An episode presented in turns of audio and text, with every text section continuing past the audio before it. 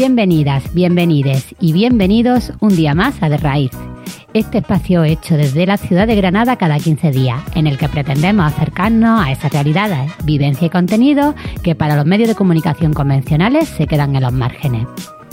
Para nosotras es una suerte tener este espacio que nos permite conocer y compartir lo que pasa a nuestro alrededor sin prisa, sin el condicionamiento de lo que es noticiable, de manera crítica y posicionada, porque como ya sabéis, nos gusta llegar hasta la raíz. Hoy como siempre venimos cargada de contenido, así que sin más demora os adelantamos que hemos preparado para este de raíz número 103.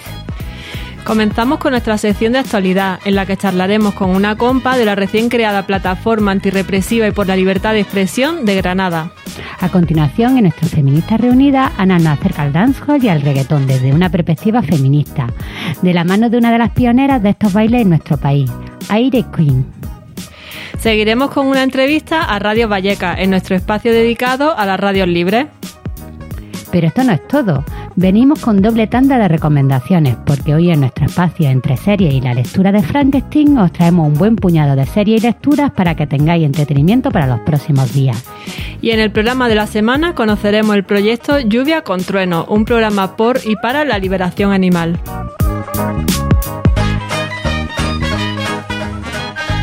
En los dos programas anteriores, como ya algunas sabréis, le hemos dado bastante cobertura a la fuerte criminalización de la protesta social que en el último tiempo se ha desarrollado en diversas ciudades del Estado, entre ellas Granada en el marco de las protestas del encarcelamiento de Pablo Hassel y por el caso de agresión policial en el municipio de Linares. Como respuesta a lo que está pasando, ha surgido una interesante iniciativa en nuestra ciudad y hoy queremos poder conocer más la recién creada plataforma antirrepresiva y por la libertad de expresión de Granada. Para ello tenemos la suerte de contar con una compa de la plataforma a la que le damos la bienvenida de raíz. Bienvenida, gracias por aceptar nuestra invitación. Hola, gracias a vosotras por invitarme. Pues nada, queríamos preguntarte primero cómo, por qué surge esta plataforma y qué es lo que pretende. Bueno, pues sí, como tú acabas de comentar, la plataforma surge un poco a raíz de la, de la represión a las movilizaciones del 17 y el 20 de febrero en Granada en solidaridad con Pablo Hasél y también en protesta por la agresión policial en Linares a un padre y a su hija de 14 años. Entonces, ya lo habéis comentado en el programa, en, el, em, en estas movilizaciones eh, hay mm, seis personas son detenidas y cinco están eh, con cargos y dos de ellas han pasado más de 20 días en prisión preventiva. Entonces, bueno, a nosotros nos pareció eh, una reacción represiva totalmente desproporcionada que buscaba un poco pues eh, tener un efecto ejemplarizante, ¿no? Un poco meter miedo para disuadir de la protesta, porque dos personas en prisión preventiva. Eh, era una cosa muy loca y entonces, eh, bueno, creamos la plataforma por un lado para eh, solidarizarnos con los encausados, intentar apoyarlos y pedir la retirada de cargos y luego también por otro lado para denunciar el, em, la situación de escalada represiva contra la protesta social en las calles que nos parece que se está dando en todo el estado y que es muy preocupante. Claro, y en este sentido eh, queríamos comentar una cosa. Nos parece que la protesta se está criminalizando, no solo desde la respuesta policial y judicial, sino también desde los medios de comunicación. Y eh, nos preocupa mucho que, bueno, ver cómo se puede crear un escándalo alrededor de que mm, a raíz de algunas movilizaciones pues eh, haya desórdenes públicos o se queme un contenedor y que sin embargo se obvie completamente eh, la violencia policial desmedida que ha habido contra los manifestantes, que además es ilegal también, y, y que esto no, no provoque la, misma, la más mínima reacción. Y en este sentido, eh, nosotros queríamos hablar del efecto desaliento. Eh, el efecto desaliento es una doctrina del Tribunal Europeo de Derechos Humanos que dice que cuando se producen excesos en el ejercicio de un derecho fundamental, eh, no tienen que ser castigados o tienen que ser castigados lo mínimo posible eh, para evitar que la gente deje de, se desanime, se desaliente de ejercer ese derecho fundamental por miedo. O sea, por ejemplo, si se producen desórdenes públicos en una protesta que es un, el ejercicio, protestar es un, un, ejercicio, el ejercicio de un derecho fundamental. Pues si se producen desórdenes públicos en una protesta, estos no deberían ser castigados o deberían ser castigados lo mínimo posible para que la gente no se desanime de salir a protestar por miedo a la represión. No sé si me estoy explicando claramente.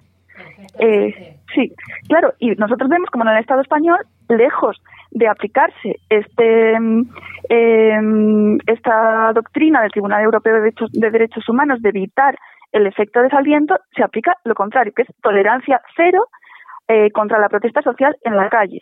O sea, el, el hecho de estar eh, ejerciendo un derecho fundamental como es la protesta social, eh, en lugar de, de, hacer que se castiguen menos, hace que eh, los castigos sean más duros. Es que incluso en el Código Penal, en el, del, el delito de desórdenes públicos, cometerlos en, dentro de una manifestación es un agravante. Hace que las penas sean más largas. Eso está incluido en el Código Penal. Entonces, claro, nos parece que la protesta está eh, totalmente criminalizada y además que hay una deriva represiva que cada vez eh, se criminaliza más y se castiga más duramente. Y esto es lo que nosotros estamos intentando frenar. Porque claro, si la libertad de expresión se criminaliza y se castiga, como en el caso de Pablo Hasél, que sabemos que está en la cárcel por delitos de expresión, y la protesta social en la calle se criminaliza y se castiga, ¿qué herramientas nos quedan a los movimientos sociales y bueno, pues a, las, a la población para defender y exigir nuestros derechos? Nos quedamos totalmente desarmadas. Sí, totalmente. Y bueno, eh, afortunadamente ha habido, está habiendo, ¿no? Como una respuesta, una reacción, porque en Granada ya había eh, colectivos que se dedicaban al tema antirrepresivo, pero bueno, esta, esta escalada de represiva que, que nos comentaba sí que ha movilizado a más gente y ha surgido esta plataforma. Cuéntanos un poco quién o quiénes integran la plataforma. Bueno, la plataforma en realidad está integrada por personas a título individual eh, lo que, claro, lo que es cierto es que muchas de esas personas pertenecen luego a otros colectivos, por supuesto, también colectivos que estaban en el trabajo antirrepresivo, como es esto represión, y luego eh, en el comunicado que sacamos y en la rueda de prensa que hicimos como para presentar la plataforma y en el que pedíamos la retirada de cargos para los cinco encausados de Granada, eh, sí que pedimos el apoyo de los colectivos sociales de la ciudad, y ahí la verdad es que recibimos una muy buena respuesta y un respaldo enorme porque eh, nos apoyaron y firmaron el comunicado 25 colectivos de Granada, eh, que si queréis tengo aquí la lista, si os interesa os lo puedo os los puedo leer. Y, y, además eh, vinieron a apoyarnos a la rueda de prensa. Entonces, bueno, digamos que tenemos todo ese respaldo, pero luego la plataforma la conforman mm, personas individuales y las asambleas son abiertas con lo cual tanto vosotras como pues nuestras oyentes están invitadas a, a participar. Eh, bueno, no creo que sea necesario leer, pero es verdad que de, mm, como que el apoyo de los colectivos ¿no? y de los distintos movimientos sociales a la plataforma, la verdad es que ha sido, ¿no? ha sido bastante grande y es verdad que en ese primer acto de presentación había muchos de los colectivos, tanto antirrepresivos como de otros, ¿no? de otras luchas sociales que han querido estar ahí. Y os queríamos preguntar qué próximas acciones tenéis previstas. Bueno, pues lo que tenemos más próximo en el tiempo es el apoyo a la convocatoria de la manifestación antirrepresiva del 8 de abril. Eh, os comento, esta manifestación no es una iniciativa de la plataforma porque ya estaba planteada antes de que la plataforma se crease, es una iniciativa de los sindicatos SAT y USTEA, pero bueno, por supuesto, nosotras nos hemos sumado a la convocatoria porque entronca totalmente con nuestros objetivos. Se pide la libertad de Pablo Hasél, la libertad de todas las represaliadas en las manifestaciones en solidaridad con Hasél, eh, y también la derogación de la ley Mordaza y la derogación de la reforma del Código Penal que introdujo pues algunos de sus aspectos más represivos. Entonces, bueno, pues por supuesto lo vamos a apoyar y ahora estamos enfocadas pues a, ayudar en la difusión y a dar, um, dar apoyo a esta convocatoria que os eh, repito es el 8 de abril a las 7 de la tarde, una manifestación que sale de la Plaza del Carmen y llega a subdelegación de gobierno. Y, y luego, bueno, más allá de eso, sí que nos estamos planteando pues una campaña más a largo plazo, insistiendo en estos temas de que protestar no puede ser un delito, libertad de expresión, eh, eh, retirada de cargos para los encausados, estamos ya diseñando unos materiales de difusión y luego pues muy pendientes de la evolución de los casos judiciales, claro, para mm, ir un poco atendiendo las necesidades que vayan surgiendo. Pues agradecerte que hayas querido participar. La verdad es que nos mantendremos atentas a las novedades de la plataforma y, como comentaba, ¿no? a la evolución de los casos, que la verdad es que desde RAI esperamos que se archiven definitivamente y no vayan pues para adelante, que sería lo suyo, la verdad. Y nada, pues un abrazo muy fuerte. Pues nada, un abrazo a vosotras y muchas gracias por, por invitarnos.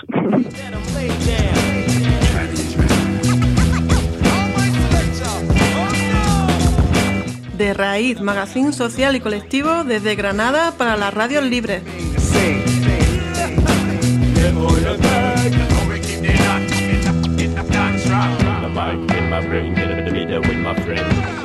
Esta semana en nuestra sección musical no vamos a poder contar con la colaboración de nuestra querida Noé del proyectazo Core 3 porque se encuentra enferma. Eh, le enviamos un fuerte abrazo desde aquí, esperamos que se mejore pronto y que podamos coincidir de nuevo en este espacio.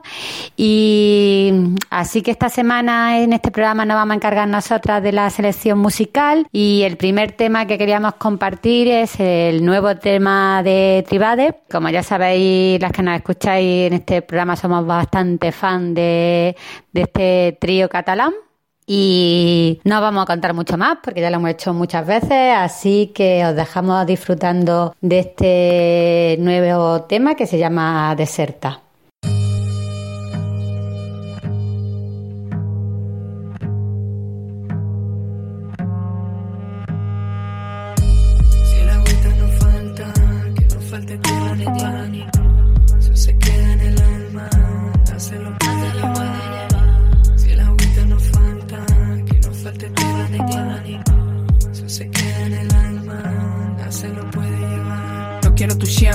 Quiero tú ahora. Son las expectativas las que aprietan la soga que ahoga. No quiero tú siempre, coño, vete tú a saber. No empecemos a mentirnos ya por vicio, por placer. Vete conmigo, no tengo nada pensado. Montamos el jardín de picur improvisado. Estoy añorando el nido, ahora vuelo en picado. Por descansar en las ramas del árbol del pecado. Bailame Chicago, súbete a la barra. Vuélvete loca, niña, arañame la espalda. Ella tan de colectivo, yo de formar parte. Llama a sus amigas porque esta cama es muy grande. Mi abuela sacando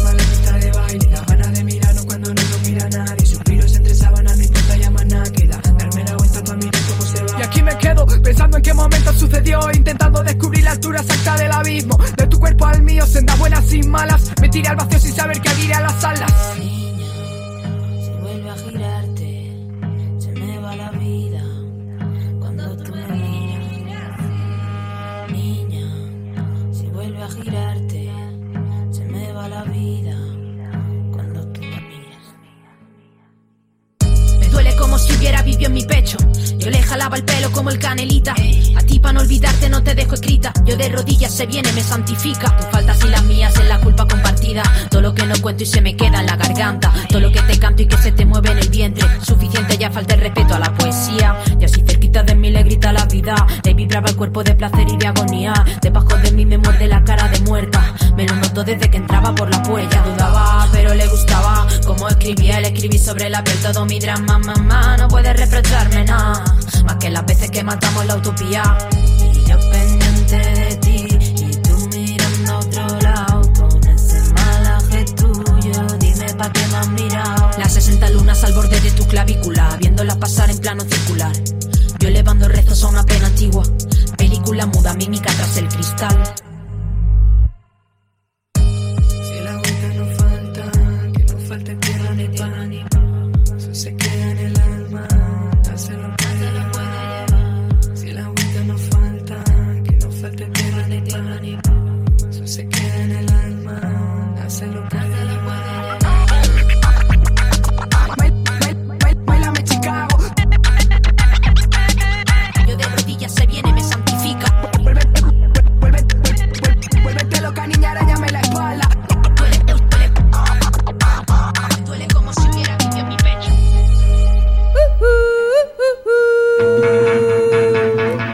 Feministas Reunidas. Una sección colectiva sobre feminismos.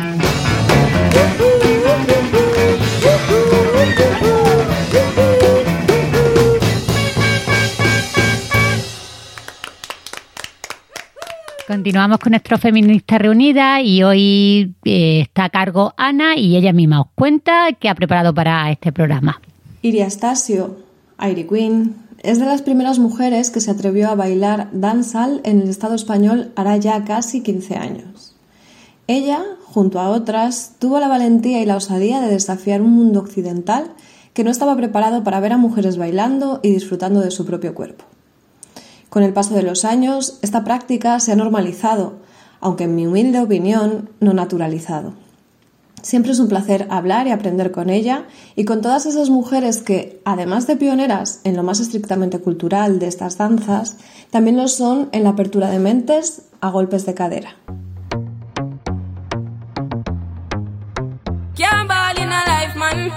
Pues hola Iria, ¿cómo estás? ¿Cómo te desenvuelves en este mundo pandémico que nos ha tocado vivir? Muy buenas, Ana. Pues aquí estamos luchando como, como todos contra este estado terrorífico, pero, pero bien, seguimos bailando y con ganas. Muy bien. Eh, mire, ¿nos puedes contar quién es Iria Stasio, quién es Airy Queen, eh, para aquellas personas que no saben quién eres todavía?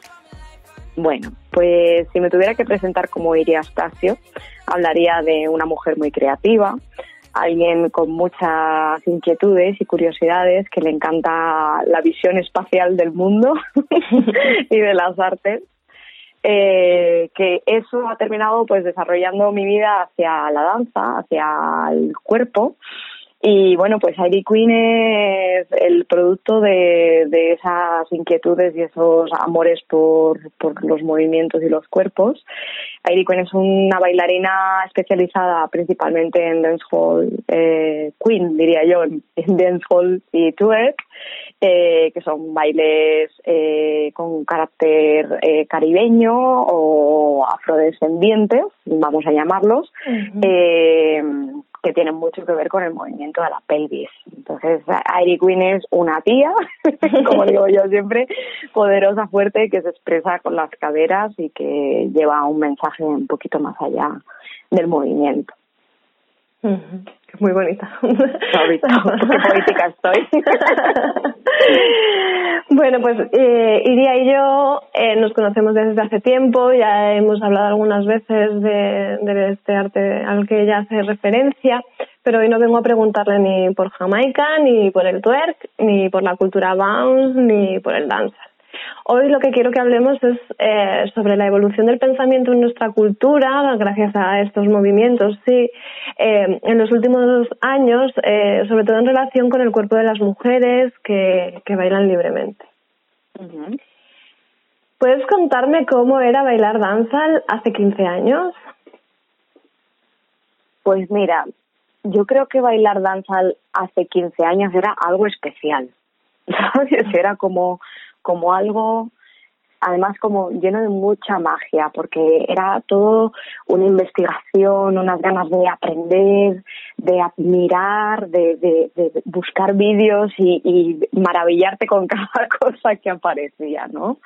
Eh, algo muy bonito y sí, se sentía un poco como, como la típica identidad en la que, en la que, bueno, pues los heavies, los raperos, no, pues eran los danzaleros, la gente que bailaba danzal, que teníamos como nuestro pequeño micromundo y, y pues muy lleno de, de magia y de investigación.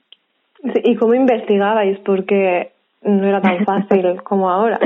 No, era muy difícil. De hecho, yo siempre cuento una anécdota. Eh, hay una canción de danzal que se llama Dancers Atem.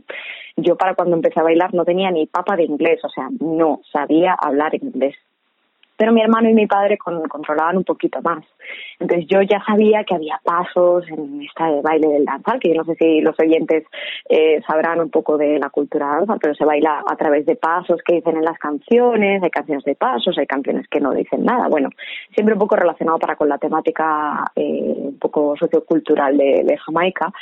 Y pues tengo una anécdota en la que yo eh, había salido esta canción Dance, Dancer Satem y yo estaba intentando averiguar qué cojones decía la canción, si es que no, no, no había manera de, de, entenderlo, ¿no? Entonces, recuerdo perfectamente que yo iba poniendo el vídeo y mi padre y mi hermano iban intentando decirme las palabras que decían. Entonces, claro, era todo un pifostio, las cosas como o sea, yo al cabo de los años que sigo tomando clases con bailarines me, me enseñan estas canciones tan antiguas que yo descubrí a mi forma y wow, cada vez que, que descubro algo me sigo maravillando y no que esto estaba ahí siempre y no lo he escuchado, ¿no? Entonces era muy, era muy bonito porque era difícil conseguirlo, ¿sabes? Entonces cuando lo conseguías lo apreciabas muchísimo.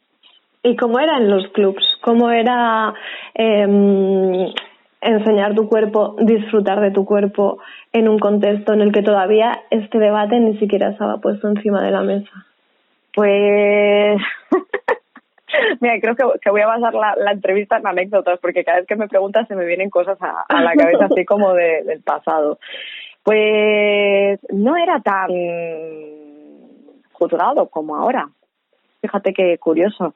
De hecho, yo siempre digo que, que, que yo nunca me he planteado como el, la revolución o el debate que puede causar enseñar mi cuerpo hasta bastante entrada en edad, ¿no? Te estoy hablando a partir de los 25 años, que esto, esto, esto es a partir del 2015, que se empieza a plantear estas cuestiones y se empieza a juzgar, pero yo en aquel, en aquel momento quizá era un poco por el tipo de gente con la que me relacionaba y los ambientes en los que me movía. Que conocían la cultura, no, quizá no, ni siquiera conocían la cultura, pero había como un aprecio por el baile y por, por el estilo, por el swag, ¿no? Por el rollo que tú llevabas vestida. Entonces daba igual que enseñaras más pierna, menos pierna. eh, simplemente eh, formabas parte como un poco del cuadro Picasso que se formaba allí, ¿no? ¿Qué pasa? Que ciertamente yo no salía por lugares en los que no me sentía a gusto y probablemente no me sentía a gusto por esas miradas críticas, ¿no? Pero cuando iba a la discoteca, que yo empecé a bailar una bueno, empecé a bailar en, en, el Soul Train cuando tenía 13 años, reggaetón. Pero, pero cuando empecé a tener contacto con el danzal y un poco con las vestimentas y todo esto, eh, yo me vestía con un chandal y debajo del chándal llevaba la ropa que iba a entrar eh, con la que iba a entrar en el club entonces eh, en la esquina antes de entrar al, al Chiara que era la sala de Moon de Madrid que me imagino mucha gente la conocerá me quitaba el chándal, me ponía la, los complementos que iban a juntar mi, mi vestuario y entraba a la discoteca vestida ya con el look que yo había planeado. Pero no, no me mostraba así hasta ese momento. O sea que sí que me imagino que habría un miedo, ¿no? Mm. Eh, claro, pero fuera, fuera del contexto, ¿no? Supongo. Claro, fuera del contexto. Dentro del contexto pues no había no, quizás que ni siquiera, ni siquiera me fijaba probablemente, ¿eh? O sea, seguramente habría malas miradas, pero no, nunca las percibí, las percibí bastante mayor ya.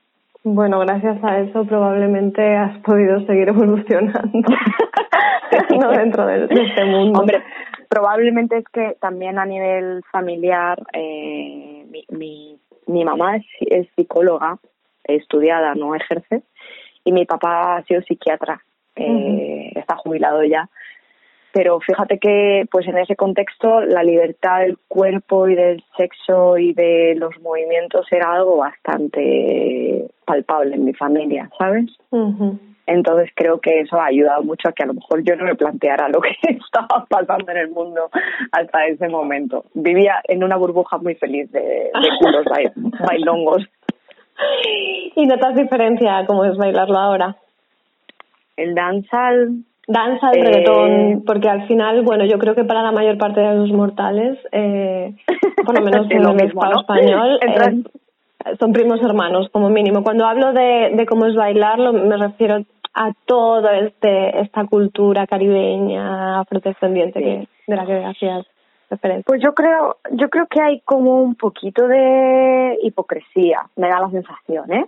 Uh -huh. Porque de alguna forma es como si sí, todos hacemos TikTok, todos movemos las caderas, todos hacemos esto, todos, ¿no? En ese contexto, ¿no? Uh -huh.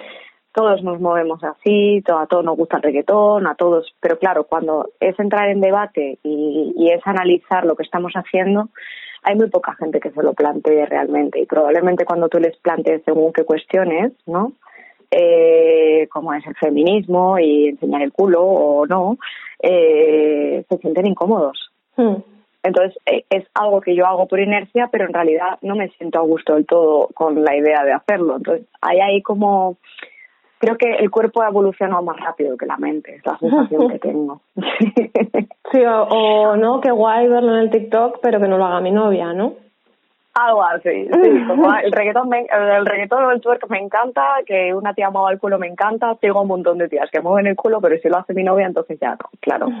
Sí, es que hay un tema ahí, bueno, necesariamente debatible, que Mm. no se suele debatir mucho, yo creo. Ujú.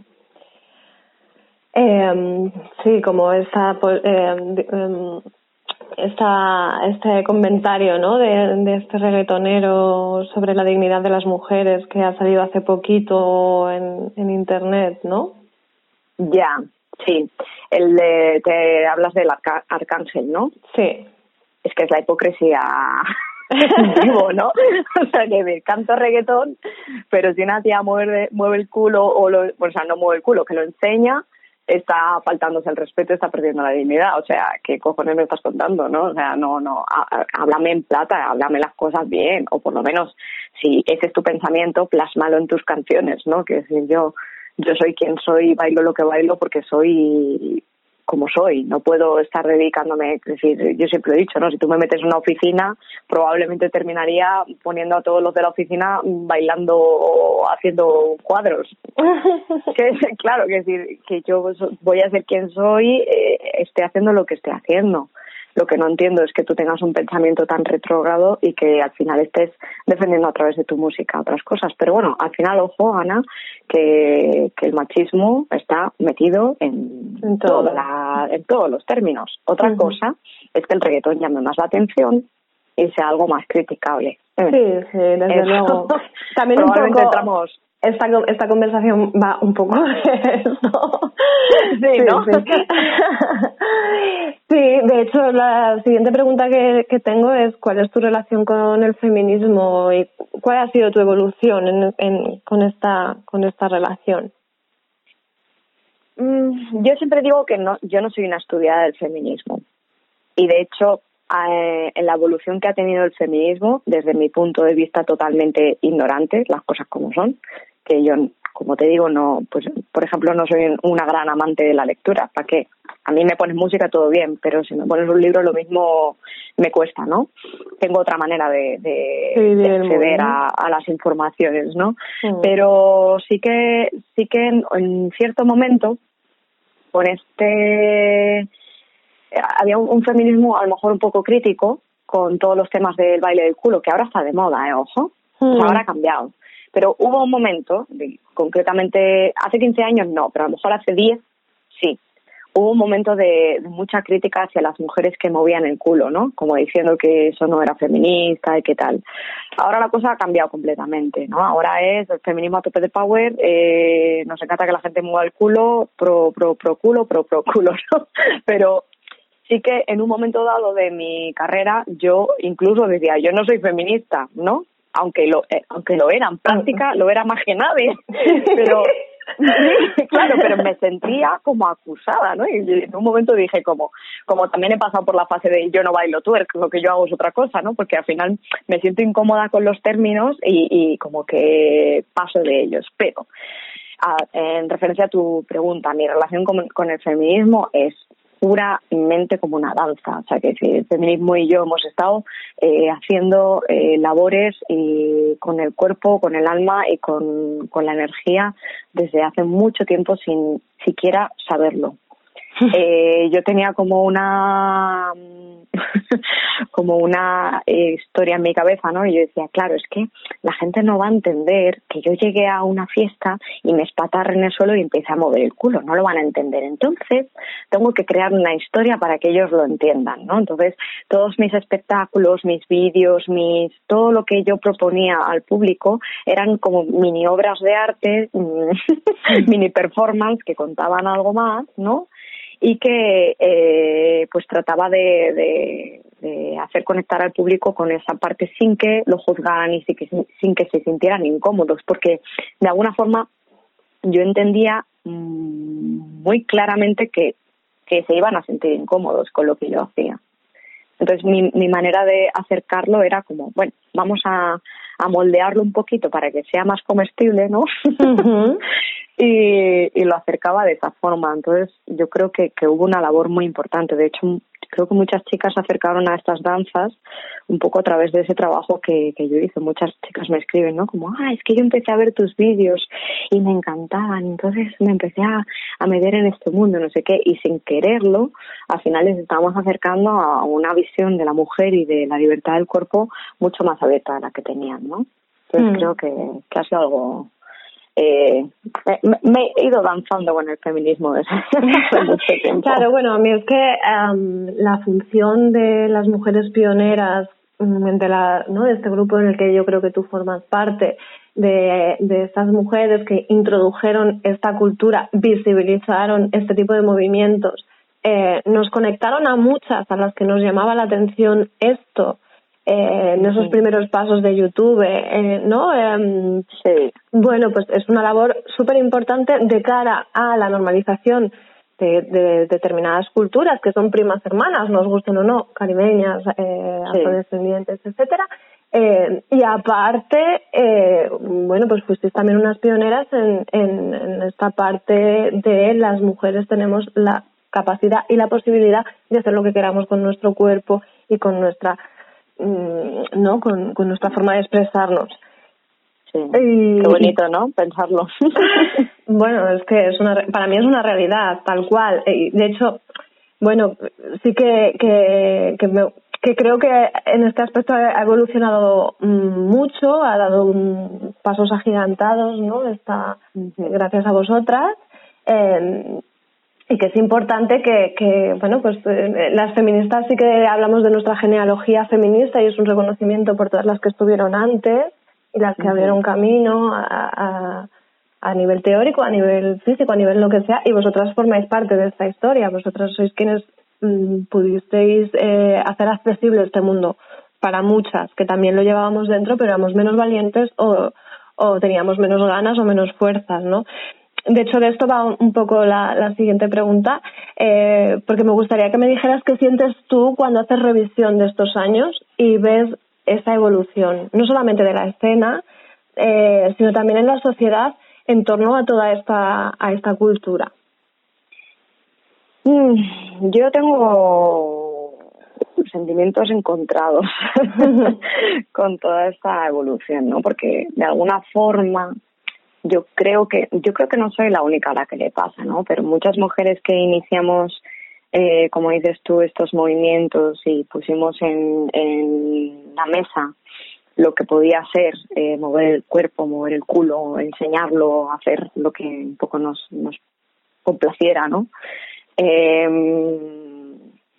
ocurrió un poco que, que fuimos muy criticadas, ¿sabes? Fuimos mm. muy, muy, muy atacadas, pero mucho. Entonces, claro, ahora de repente ves la evolución y dices, esto se ha puesto de moda. Hmm. Y creo que no soy la única que lo siente, pero hay como cierta rabia, ¿no? Como decir, ahora está de moda, ¿no? Ahora está de moda. Y sobre todo, eh, como yo creo que es un poco la, la sensación de de que la evolución no ha sido tan positiva. Yo no la siento tan positiva, fíjate, porque pese a que antes era una cosa menos vista y menos eh, conocida, eh, era algo que por lo menos la gente que accedía a hacerlo lo hacían con mucho pensamiento. Con un pensamiento crítico, ¿no? Sí, había bastante eh, analítica en por qué yo hago esto. Si lo hago es porque me encanta, que si no, no lo haría. Pero ahora la gente lo hace porque sí, sin, sin, sin plantearse nada más, cuando en realidad hay mucha política en mover el culo. ¿sabes? hay mucho, hay mucha, mucha revolución y tendemos un poco como siempre a todas las cosas, ¿no? O sea, se pone de moda algo, eh, alguien ve la comercialización de, de ese producto y entonces nos metemos en, en eso, en comercializar algo que es un arte y es una revolución y pierde un poco su sentido. Entonces, bueno, pues está muy bien que lo conozca mucha más gente, pero sería muy maravilloso que, que se plantearan y que analizaran un puntito más, ¿sabes? Como, vale, ahora estamos moviendo el culo, pero ¿y qué significa esto? ¿Y por qué yo me encuentro, por qué de repente me frustro en la clase, ¿no? ¿Por qué, ah, estoy hablando yo de mi entorno, ¿no? Sí, no, pero bueno. al final, al final lo ves, ¿no?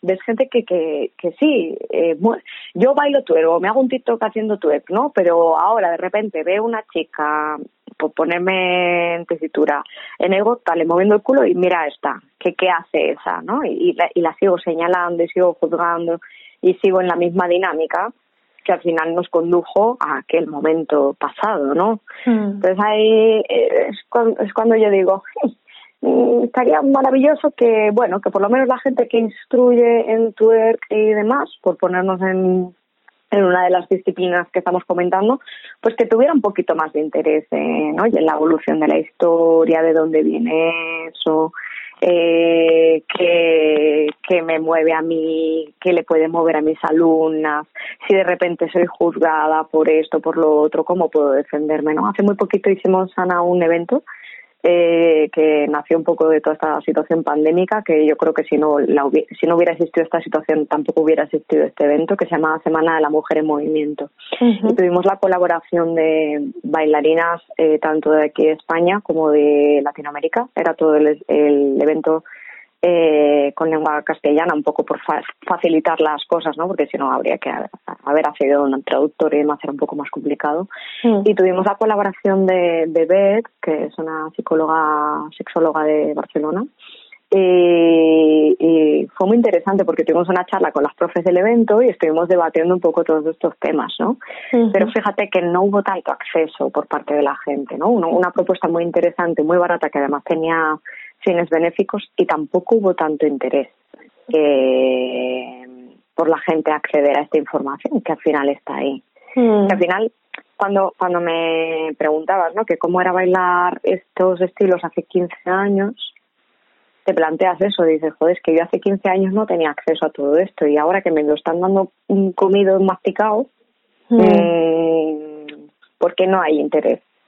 Es que quizá hay como, como mucha rapidez ¿no? en, en el consumo y entonces ya pierdo el interés de, de, de experimentar o buscar algo más. Demasiado fácil el acceso, quizá, ¿no? Eh, que no es fácil, dices. Que demasiado fácil el Ah, sí, acceso claro. y las posibilidades. claro, es que cuando las cosas son fáciles ya no, ya no interesan. Bueno. Mm, bueno, cambiándote un, un poquito de tema, pero solo un poquito porque porque en verdad me creo que vamos a estar hablando un poco de lo mismo y, y, y también de las mismas contradicciones y, de- y, y la misma relación que con el feminismo, ¿no? Em, quiero saber cómo entiendes tú la mercantilización, mercantilización de estas culturas por este occidente eh, y en qué crees, en, en qué momento crees que el respeto y la admiración por esta música, por estas danzas, por estas culturas eh, se torna en apropiación cultural y debemos echar el freno de mano para, para repensar nuestro papel en, en, en todo esto. Pues esta es una pregunta muy interesante y es un tema eh, que está muy muy vivo ahora, ¿no? En la cultura del baile. Yo creo que esto tiene un poco que ver con lo que estábamos hablando ahora mismo, ¿no? El acceso rápido a las cosas. Cuando algo es fácil de conseguir, pensamos que no tiene valor, ¿sabes? Y esto es un- una cagada. porque, claro, o sea, la- las, las cosas están ahí, pero están ahí porque ha ocurrido algo anteriormente. No están ahí por, por no sé, cómo decirte, por luz divina, no. Están ahí porque alguien ha hecho algo para que eso estuviera ahí.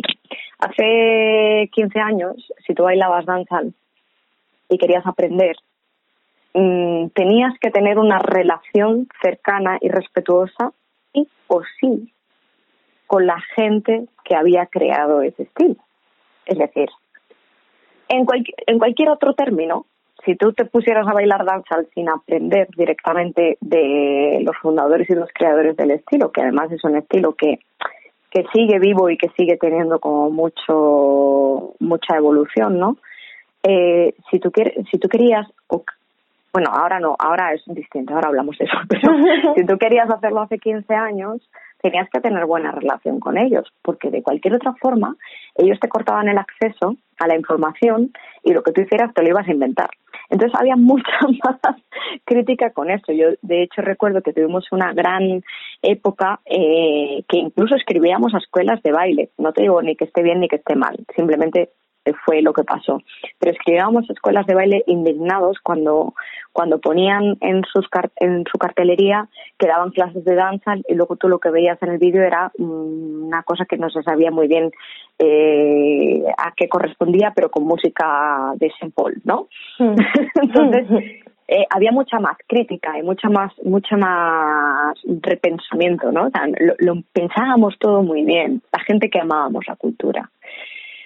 Eh, siempre ha habido gente que no ha respetado la, cultura y cuando hablamos de no respetar la cultura, eh, yo creo que hablamos un poco de dar por sentado que las cosas están ahí, las podemos agarrar y coger, como si fueran un jardín de flores al, al que tú llegas y te arrancas las flores, te las llevas y, y ya crecerán ahí. No, al final tenemos que, ser muy cuidadosos con lo que hacemos y con lo que cogemos porque de alguna forma eh, causamos malestar en el resto de, la gente.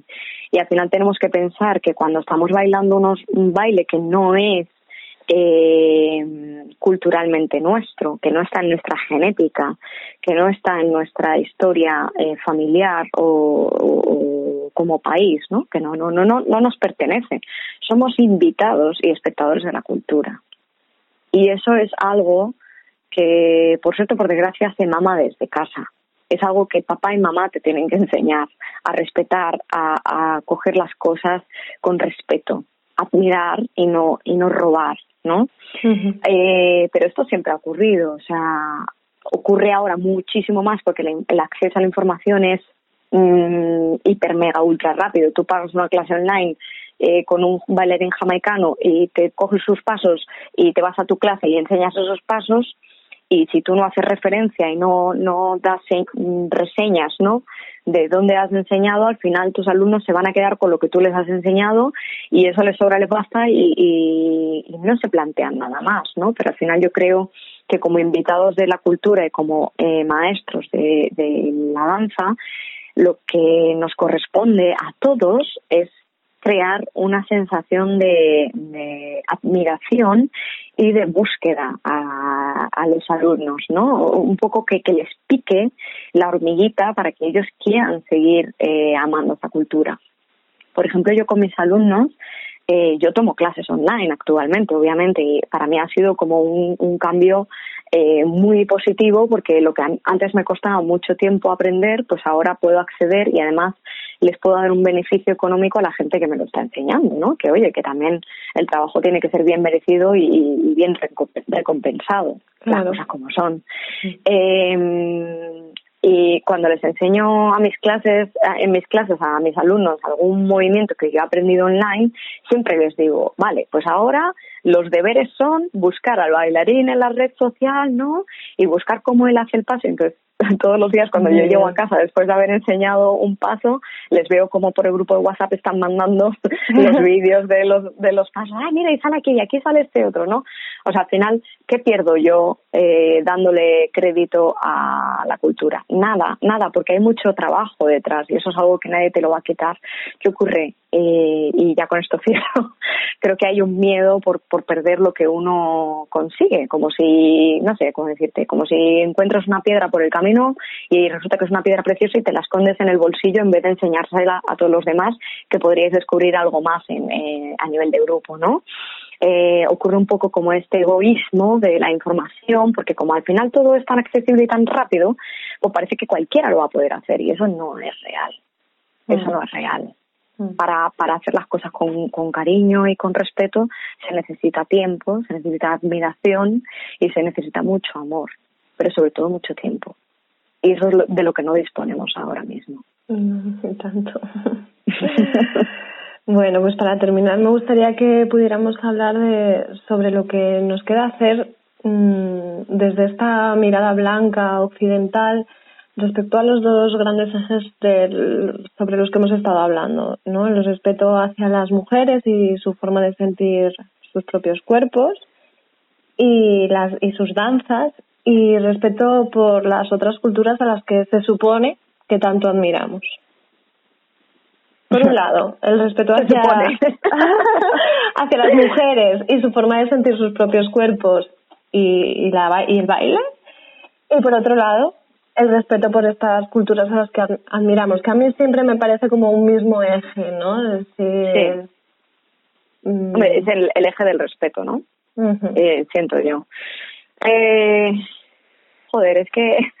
Como sociedad, ella ya, O sea, ¿qué te falta a ti? Que eres, que formas parte de, de, los dos grupos, ¿no? Mira, esta mirada con, con respeto hacia las culturas de las que provienen los bailes que bailas y además eres mujer que sufres en tus propias carnes pues determinados estigmas. A mí me, me da mucho respeto hablar como de la mirada blanca occidental, porque al final yo soy blanca, soy occidental y, y bailo cosas que, que no me corresponden, ¿no? Aunque que no me corresponden, que sí, eh, debatible todo eso, ¿no? Pero al mismo tiempo afectas a la mirada de manera directa. Claro, que sabes. Claro. Este es el tema que a mí me parece interesante. Yo creo que la educación hace un papel muy importante ahí, pero también creo que la educación debería contar eh, con, con exponentes teóricos y con exponentes prácticos de, de, de estos dos ejes que estamos hablando, ¿no?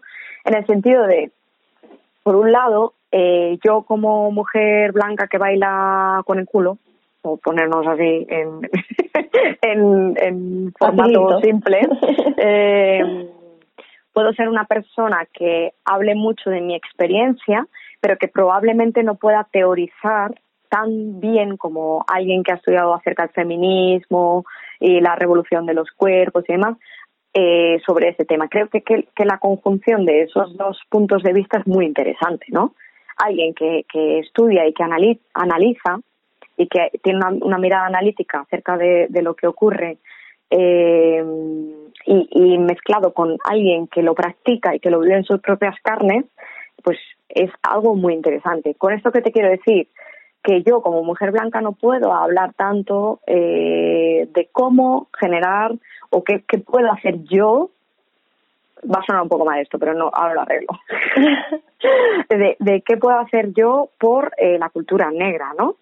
Es decir, la cultura negra tiene, tiene que tener voz. Igual me he explicado mal. Me he ah, explicado mal. Esto córtalo. no, no, no. No, no, porque es muy interesante lo que estás diciendo, claro, es que es su voz la que, la que creo que importa. Pero, claro, mi pregunta era desde aquí, desde mm, mujer, o sea, desde mi papel, desde mi papel o, papeles parecidos a los míos, digamos, ¿no? Efectivamente, ahí está, no como que, nos falta que nos falta conquistar a las mujeres blancas occidentales de este país eh, y que, que, podemos aportar para mm, mm, bueno pues este para fomentar el respeto hasta, hasta hacia estas culturas. Yo creo que nos, eh, nos falta, de, primero te digo lo que nos falta y luego te digo lo que podemos hacer. Nos falta eh, también paciencia y comprensión, ¿sabes? En el sentido de, quiero decir, el machismo no comprensible nunca lo ha sido, pero tenemos que entender en qué país vivimos, con qué historial estamos tratando. Claro, que que, que nosotras somos muy evolucionadas y muy revolucionarias está maravilloso, increíble, ¿no? Pero claro, cuando tú hables con un abuelo o con una abuela que ha vivido en toda la época franquista, tienes que entender que a lo mejor sus prioridades de vida o sus prioridades de, libertad no son las mismas que las tuyas, ¿no? Entonces, creo que de alguna forma hace falta eh, no, no gritar y no rabietarse con la gente que no lo entiende, sino tratar de hacer cosas a través de la educación, que siempre al final es el mismo eje, mm. para que futuras generaciones lo puedan entender. Porque al final, papá, mamá, abuelo, abuela eh, han vivido su vida, han tenido su experiencia vital y va a ser muy difícil modificar esa experiencia, ¿no? Pero sí creo que tenemos mucho papel que hacer en futuras generaciones. Entonces, eh, nos falta respeto, comprensión, paciencia y cariño para hacer las cosas que hacemos y sería muy interesante que, pudiéramos eh, ejercerlo desde una mirada, eh, o sea, teniendo estas conversaciones, ¿no? Teniendo estas, estos conversatorios de analítica sobre todo en la parte que me toca o la parte que le puede tocar a otras profes de TUEC de Ansal, contar con gente que, que tenga herramientas para hacer esto, porque al final uno quiere quiere hacerse cargo de todo y quieres enseñar a tus alumnos bien, pero uno tiene que entender en qué campo puede ejercer más eh, fuerza, ¿no? y en, qué campos no tiene como tantas herramientas. Entonces, de alguna forma, además eso eh, practicaría mucho al final, eh, de alguna forma, la sororidad, ¿no? El, el permitirnos a cada una eh, dar lo mejor de nosotras en el, en el campo que sabemos, ¿no? Y compartir compartir diferentes puntos y diferentes visiones. En el evento que te comentaba antes, eh, nos juntamos, fue muy bonito porque fue por el, Día de la Mujer, el 8 de marzo. Pero nos juntamos, me voy a poner, eh, voy a cerrar un poco el círculo en el que nos juntamos, porque nos juntamos muchas mujeres, pero concretamente teníamos tres casos de, de bailarinas que trabajamos aquí en España. Una era Lirios Pastor, que se dedica un poco pues más al twerk comercial, a, a, lo que es eh, formaciones y, y, bueno, pues venta de cursos y demás, eventos, ¿no? Tienen como más ese papel. Luego estaba Kim Jordan, que es una chica que tiene mucha reflexión a nivel de cultura, racismo, eh, con el tema de del twerking y de la, los orígenes tanto afrodescendientes en Nueva Orleans como propiamente africanos en, con todo el mapuca y demás, que no sé si los oyentes conocerán, pero sería interesante que lo buscaran. Y luego estaba yo, que pues tengo como mi, mi visión acerca de la cultura caribeña y demás. Por eso que te quiero decir que siendo tres mujeres tan distintas, fuimos capaces de juntarnos en un mismo evento y compartir puntos de vista acerca de, de la situación del twerk y demás, eh, un poco sin, sin juzgar a la otra, ¿no? y, y eh, de esa manera tú te das cuenta un poco qué, qué ocurre o, o, qué te falta a ti o qué le puedes aportar a la otra, ¿no? En ese conversatorio. Pero como estamos trabajando de manera tan individual, toda la gente que bailamos eh, estos bailes, y no nos eh, interesamos por escuchar a otros eh, estudiados de estudiadas de feminismo o otros pensadores sobre el racismo, ¿no? Al final ocurre un poco que no tenemos todas las herramientas. Yo creo que sería muy, muy, muy importante, tanto como para eh, cambiar eh, este respeto entre y hacia las mujeres, como el respeto al baile, que nos apoyáramos eh, unos a otros viendo diferentes caminos y diferentes visiones de lo mismo, sin juzgar y tratando de aprender al máximo. ¿Cómo me rollo, verdad? Es que hay mucha tela. Es que hay mucha tela que cortar. Pero bueno, sí, es el momento de que nos despidamos porque ya bueno. nos está yendo el tiempo. Así que muchas gracias por, por dejarte llegar, como siempre. Muchas gracias a ti por, por darme este espacio de este conversatorio que son tan importantes y nutrientes. Bueno, pues un abrazo. Te mando un abrazo.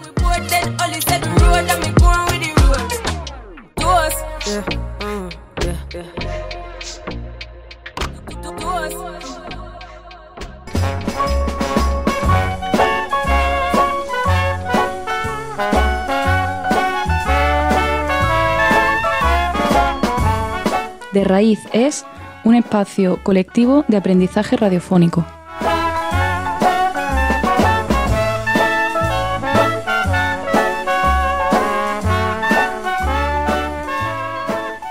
Bueno, pues hoy os quería traer una banda que la verdad es que últimamente escucho mucho y que me hace echar mucho de menos lo de no poder bailar en estos tiempos.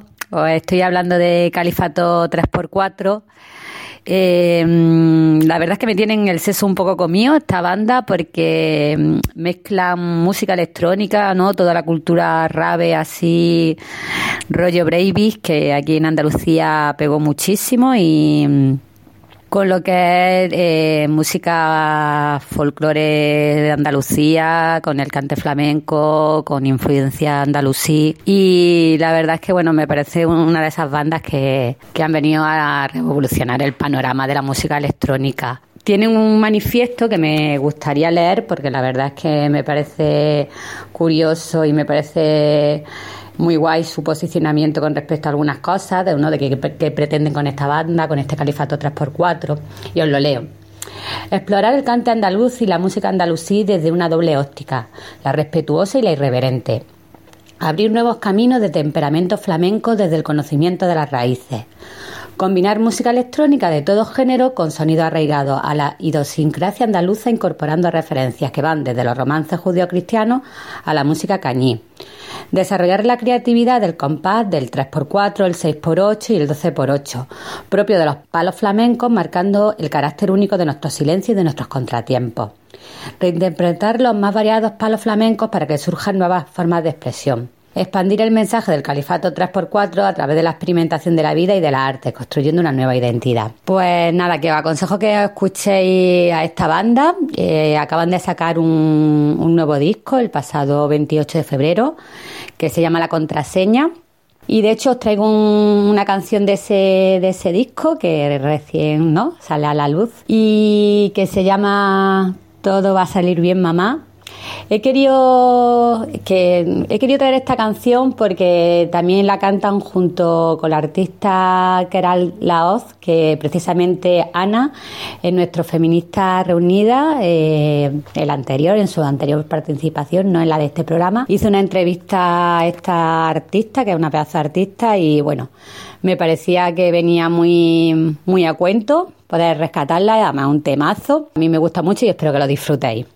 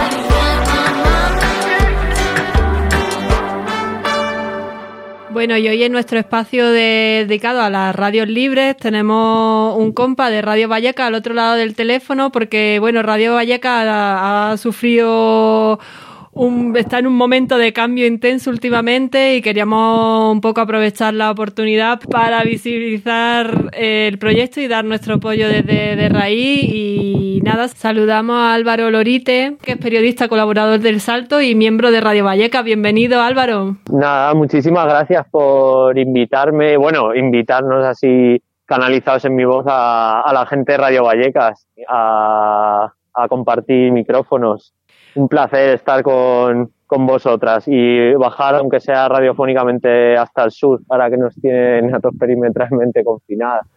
Pues sí, teníamos ganas de, contar con vosotras porque es verdad que como últimamente con esto de los cadenazos radiofónicos estamos compartiendo espacio eso radiofónico o herciano, ¿no? Como que de pronto ponernos voz, aunque sea, ¿no? En estos espacios de estas secciones dedicadas a la radio libre, bueno, a nosotras nos hace ilusión.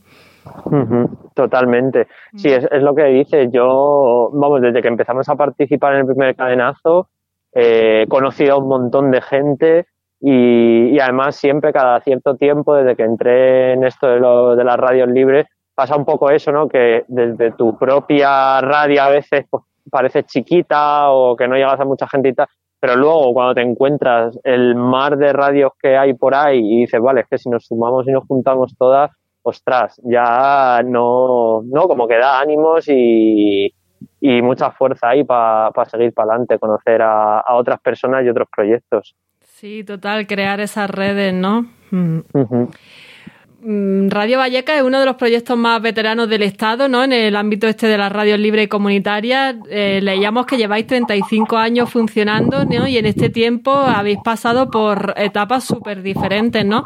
Cuéntanos un poco cómo ha sido esta trayectoria durante todo este tiempo y, bueno, sobre todo, en qué ha desembocado, ¿no? ¿Qué es Radio Valleca a día de hoy? Claro, bueno, yo decirte que yo entré a la radio hace unos 7, 8 años entré pues a través de unos cursos de radio, yo nunca había hecho radio ni nada, y a través de unos cursos de radio que organizaban varias radios comunitarias de Madrid, pues cuando acabé yo dije, oye, yo quiero seguir haciendo esto. Y una de mis formadoras, que era Susana Albarrán, que ya tenía un programa en Radio Vallecas, me dijo, pues vente para Radio Vallecas y, y ahí sigue dando la tabarra en los micros y demás. Y entonces, eh, digo esto como para que la parte en la que yo he estado presente de esta historia pues ha sido de siete años para acá, pero Radio Vallecas empieza en el año 86 eh, a partir de otra radio que estaba muy vinculada al movimiento de OTAN y a movimientos ecologistas, que era la Onda Verde Vallecana, que se acaba transformando en Radio Vallecas. Y bueno, eh, era esta época de los 80 en la que las radios madrileñas pues mm, digamos estaban como muy vinculadas, habían nacido como muy vinculadas a ciertas luchas políticas, ¿no? Y además una cosa que me cuenta, me cuenta siempre la gente de esta época, em, ¿no? que parece a veces que siempre hemos estado en los márgenes y nunca eh, se nos ha tenido en cuenta, y es que por aquellas épocas, el, pues todo el discurso ecologista no estaba en, el mainstream, ¿no? no estaba en los grandes medios y fueron los medios comunitarios, entre otros muchas organizaciones y grupos de activistas y de acción directa quienes consiguieron elevar eh, este movimiento tan importante a la, agenda mediática y presionar.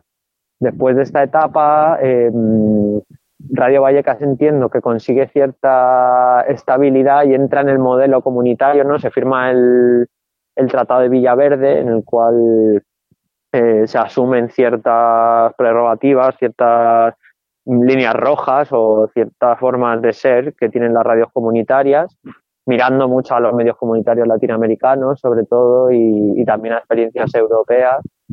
Y tras esto, pues digamos que la radio empieza a buscar y a pelear su, por su legalización, ¿no? porque su existencia sea legal y, por, por, conseguir una emisión legal en FM.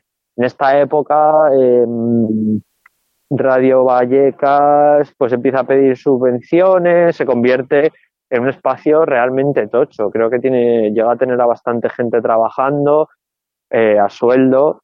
Eh, tiene como 80 programas en la parrilla, que yo todavía alucino, ¿no? Con 80 programas que van ahí a hacer radio en directo, que era mucha de la gente. Cuando hablamos de estas subvenciones, en realidad eran talleres y formaciones para hacer radio, ¿no? Eran la mayoría de, estas subvenciones eran así. Entonces, la, la gente que, que, se formaba ahí, pues acababa haciendo su programa, también de otros proyectos. Y esto va un poco, funciona así hasta 2010, donde empieza pues toda la historia que, que nos cae ahora. En esta época, eh, les, bueno, un poco, unos años antes les hacen cambiar de local, porque el local en el que estaban eh, pertenecía a, no sé si era una cesión del ayuntamiento o algo así, y, y creo que pues lo, lo, iban a utilizar para otra cosa, les echaron de ahí, pero les ofrecieron otro local del antiguo IBIMA, que ahora es la EVS, la empresa de vivienda social de la Comunidad de Madrid, les ofrecen otro local, pero a un precio de alquiler mmm, muy grande. O en esa época, pues 1.400 euros todos los meses. Lo que pasa que la radio en aquel momento pues podía pagarlo y dijeron, bueno, eh, justo llega la crisis, se cantan las subvenciones y desde entonces hasta ahora pues hemos estado ocupando el espacio. O sea, Radio Vallecas ha estado de ocupa ya, por supuesto, sin subvenciones ni nada y hasta ahora que ha llegado, era un poco, o sea, esta gente pues llegaban cartas y tal. Yo cuando entré esto estaba súper asumido ya de no, aquí estamos ocupando desde hace un montón de años y, y bueno, aquí seguimos. Eh, año tras año en las asambleas se decidía que no, lo que se iba a hacer en Radio Vallecas era eh, seguir haciendo radio y seguir impulsando eh, la transformación social en el barrio. Entonces, mmm, no había dinero para pagar porque desde este 2008 Radio Vallecas se sustenta nada más que con las cuotas de los socios, de las personas que hacen programa, y eso daba para pagar la luz y, y poco más no ni siquiera hemos podido ahorrar. En, vamos, desde que he estado yo en Radio Vallecas, desde hace siete años no se ha podido ahorrar. Y así hasta la situación actual. Eh, bueno, como comenta, a día de hoy es otro panorama. De hecho, tenéis una campaña así con un mensaje muy claro y muy rotundo que es no echan, no nos callan. Y esta campaña ha sido un poco a raíz del desalojo que no habéis tenido que afrontar desde el pasado 1 de marzo por parte de la Comunidad de Madrid, que bueno, pues ha desalojado del local donde había estado la radio todo este tiempo. ¿Qué ha pasado? Cuéntanos un poco. Vale, pues sí, nos, ya nos llegaban avisos normalmente, pero digamos que esto ya fue un juicio serio y, nada, no, no pudimos pelearlos. De hecho, eh, debemos un cuarto de millón de euros ahora mismo a, a la EVS como asociación y um, somos una asociación sin ánimo de lucro o sea, y está claro que eso es una cantidad que en la vida vamos a poder pagar, pero bueno, ellos como que se han mantenido, ¿no? En mantener esta deuda que no tiene ningún sentido.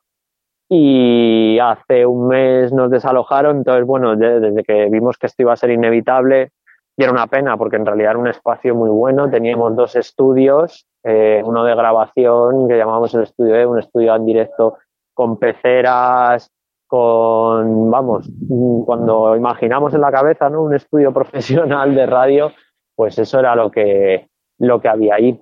Y otra, otra sala enorme donde se daban conciertos y se hacían eventos, se grababan pues presentaciones de discos, Ahí, de hecho, se hizo, bueno, cuando echaron a carne cruda de, Radio Nacional eh, y no les dejaron despedirse, se hizo un programa de despedida, un hasta luego, se hizo en Radio Vallecas. Yo no estaba por ahí, pero, pero me lo contaron, ¿no? Fue, fue para allá y se hizo como evento.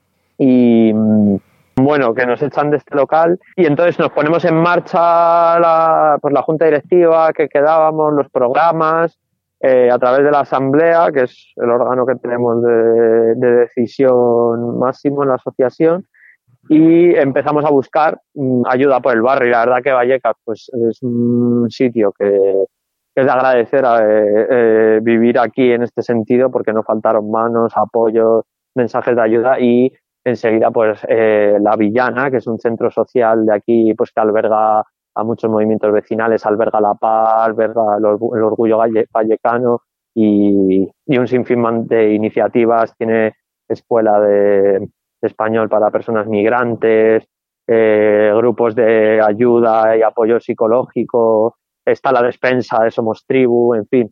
Es un lugar donde, donde confluyen muchas, muchos movimientos sociales del barrio, pues enseguida nos, nos ofrecieron un cuartito pequeño para montar ahí un pequeño estudio de guerrilla y por lo menos poder salvar lo que es la, emisión, ¿no? En este sentido. Entonces, este es el paso principal que hemos dado y además estamos hablando con otros locales de otras asociaciones de vecinos del barrio que nos han ofrecido y, es posible que hasta montemos tres estudios diferentes porque tenemos un montón de material almacenado. O sea, tuvimos que sacar todo en tiempo récord, lo tenemos guardado en nuestras casas porque ahí había un montón de material y estamos estudiando la posibilidad de crear tres estudios en tres puntos diferentes de Vallecas eh, y que los tres estudios emitan a la misma parrilla, con una buena coordinación para no pisarnos en los directos, pero intentar que Radio Vallecas se convierta en tres radios alimenten la, misma parrilla, que bueno, a ver cómo, a ver cómo sale esto, pero, pero ya nos hemos liado la manta la cabeza.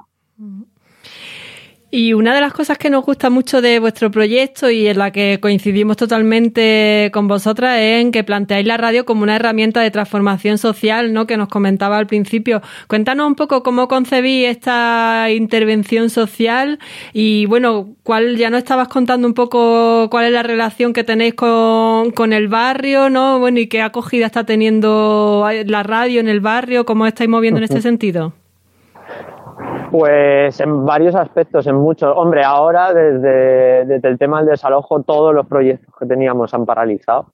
Todo lo que podía ser más allá. O sea, ahora es una pena porque es que estamos agotadas y, tenemos enfocadas todas nuestras fuerzas en la supervivencia y la verdad que esto, a pesar de toda la ayuda, está siendo agotador y, bueno, eso no quiero dejar de decirlo, ¿no? Que es que, que somos movimientos que, mm, que aunque no diría que somos frágiles, pero que pues golpe tras golpe tras golpe pues se, se nota, ¿no? Y, agota, pero normalmente pues por ejemplo nosotros teníamos eh, varios programas en, Radio Vallecas con, con chavales, que ahora mismo no me sé la terminología exacta, pero es esta parte de la chavalada que ya les han echado del instituto, que no están en edad de trabajar, que digamos cuando ya te han echado a todos los lados, ¿no? Pues eh, había dos personas que venían con, con estos chavales a, que son del barrio a, hacer radio y lo guapo de esto es que muchos de ellos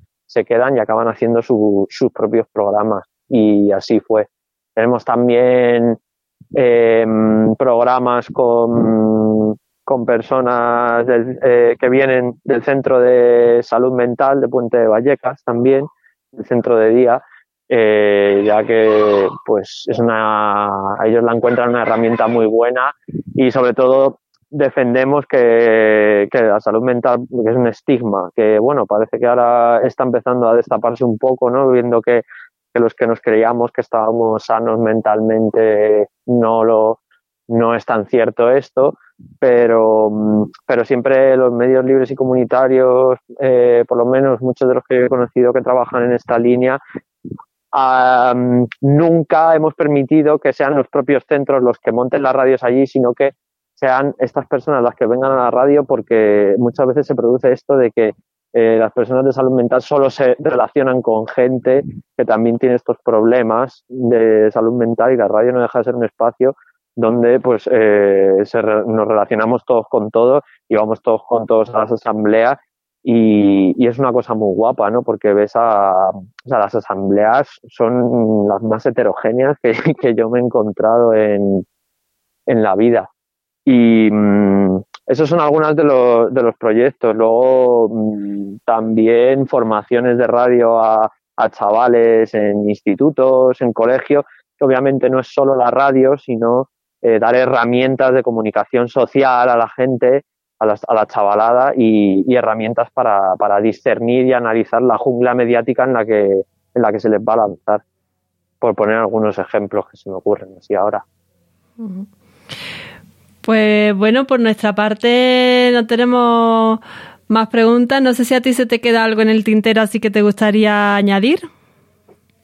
Pues nada, ¿no? Que muchísimas gracias por, por habernos invitado de nuevo, porque, en fin, eh, se, o sea, se lo decía, no me acuerdo a qué compañeros, que ya solo que se te acerque, ¿no? Que preguntar qué tal, cómo estás y solo hablar ya da muchos ánimos en esto y, y da esa sensación de que somos muchas más de las que parecemos o, o nos quieren hacer ver, ¿no? Entonces, pues cada vez que nos llamáis, nos preguntáis, eh, pues nos llena de fuerza y energía y lo recibimos con mucha ilusión. Así que nada, gracias a vosotras. Pues nada. Y que nosotros ahí estaremos también guardando un hueco en la parrilla para, para de raíz en cuanto, en cuanto esté medio estable, porque también tuvimos la mala suerte de que nos hackearon la web o, no sabemos qué pasó, pero se nos cayó la web ya cuando, cuando nos estaban desalojando y ya fue bueno. sí, sí, pero bueno, ya estamos recuperando todo, poco a poco. Pues nada, bueno, hace muchísima ilusión que, que queréis contar con nosotras en vuestra parrilla en Radio Valleca, un proyecto que es referente, ¿no? Súper asentado y, y desearos un montón de suerte, ¿no? Y de éxito como en esta nueva etapa que se abre, ¿no? Y, y en estos nuevos proyectos que, en esta nueva iniciativa, ¿no? Que os planteáis de distribuir, ¿no? La radio por el barrio, ¿no? Y de crear nuevos espacios radiofónicos. Eso es. Pues muchísimas gracias y nos estamos escuchando en las ondas. Venga, un abrazo. Un abrazo fuerte. Un abrazo muy grande. Chao, chao. Chao.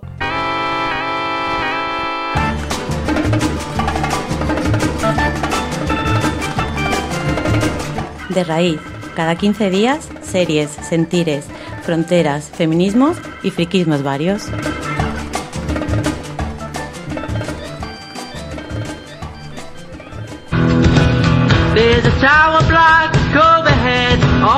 Es lista y rápida. Se mueve todo lo que quiere y hacia donde quiere. Por cierto, soy Catherine, 47 tacos, divorciada, vivo con mi hermana, una ex adicta a la heroína. Como he dicho, la dama no es una coña. Es la que más manda. Entre series.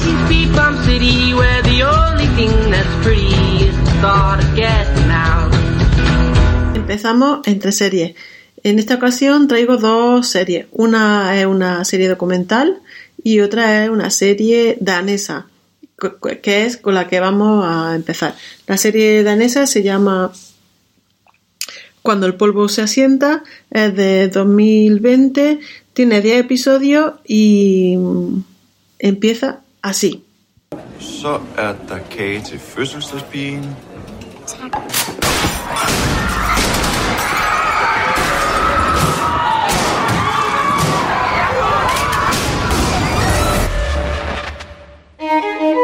Og nu vil jeg gerne give ordet til vores justitsminister, Elisabeth Hoffmann. Pressen pisker en stemning i vejret over en sportstaske, som ingen aner, hvem tilhører. Jeg har prøvet fem gange. Jeg kan lade den her gang, desværre. Kan du hjælpe mig? Jo, selvfølgelig. Er, er der noget andet, jeg kan gøre for dig? Skaffer en pistol, så jeg kan skyde hovedet af mig selv.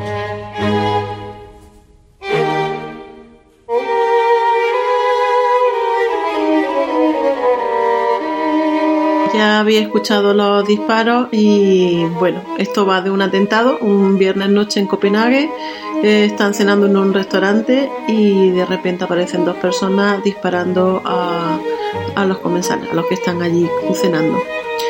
Pero no va de esto, no va de buscar culpables, no va de buscar los asesinos, no es una investigación policial. No, esto va mucho más allá.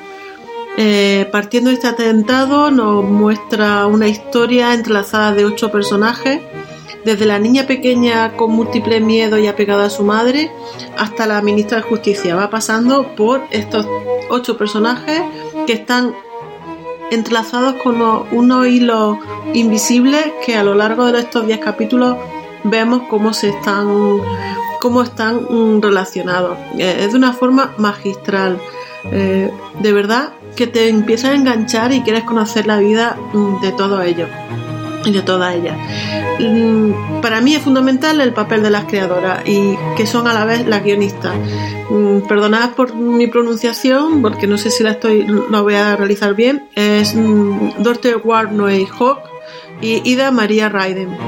Eh, geniales. Los guiones increíbles. Los pequeños detalles, los detalles, los gestos de las actrices y los actores hacen que te sientas como parte de, esa familia, de, de esa vivencia y, te, llena de sentimientos contradictorios y, te tiene con el corazón a mil. Juegan mucho con el, presente, con la vuelta atrás, con vuelta hacia adelante. Estamos todo el rato con una sensación de que nos va contando la historia mm, tanto como el pasado antes de los atentados como en una secuencia que aparece el, futuro. Mm, hace que tú no, te, no, no pierdes nunca el hilo y, y destacar también, mm, vamos, no sé si acordáis que muchas veces hemos hablado de una gran serie como es Borgen, también danesa, con un actor y una actriz principal en, el papel de la ministra genial. Y aquí también lo abordan. Aquí todos los actores y las actrices son espectaculares, mm, geniales destacar eso, que no está buscando a los que han realizado el atentado. Aquí lo que se trata es hablar de la sociedad danesa con todos sus problemas. Habla del racismo, eh, hablan de la homofobia, de la soledad, de los intereses políticos, del sentimiento de venganza, de grupos marginados, de pobreza, de la tercera edad, de las relaciones padre, madre, hijo. Mm, bueno, de verdad que no quieres que acabe. No quieres que acabe, quieres ver cómo evolucionan esos personajes de esta forma tan magistral, porque te metes en su vida, quieres eh, compartir con ellos. Es, increíble. Cuando llega el, capítulo 10, te queda mm, casi tú en soledad diciendo, pero esta gente, ¿qué le habrá pasado? Totalmente recomendable. Está en filming pero ya sabemos que la podemos ver en cualquier plataforma de estas que tenemos por ahí perdidas y también decir que Telegram está haciendo ahora como una plataforma virtual en la que muchas de nosotras podemos compartir contenido audiovisual.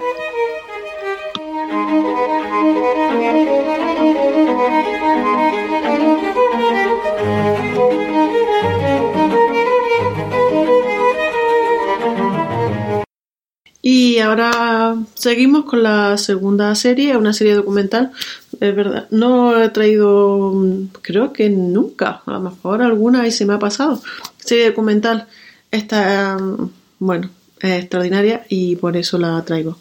Es Nevenka de Netflix, está en Netflix, de la productora de la periodista Ana Pastor. Os he convocado para que conozcáis que en el día de hoy presento mi dimisión como concejal de este ayuntamiento que tanto quiero. Durante los primeros meses la relación con mis compañeros del grupo municipal llegó a ser de amistad. Muy pronto el alcalde de esta ciudad, Ismael Álvarez, quiso ir bastante más allá.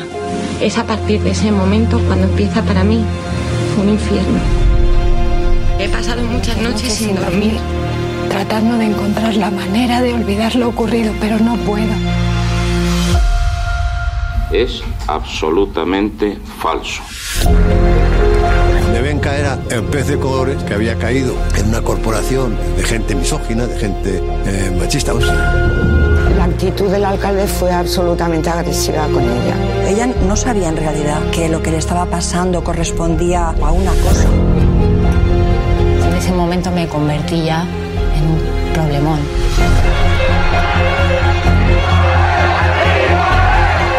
Yo ya he comenzado en el Tribunal Superior de Justicia de Castilla y León el juicio contra el alcalde de Ponferrada.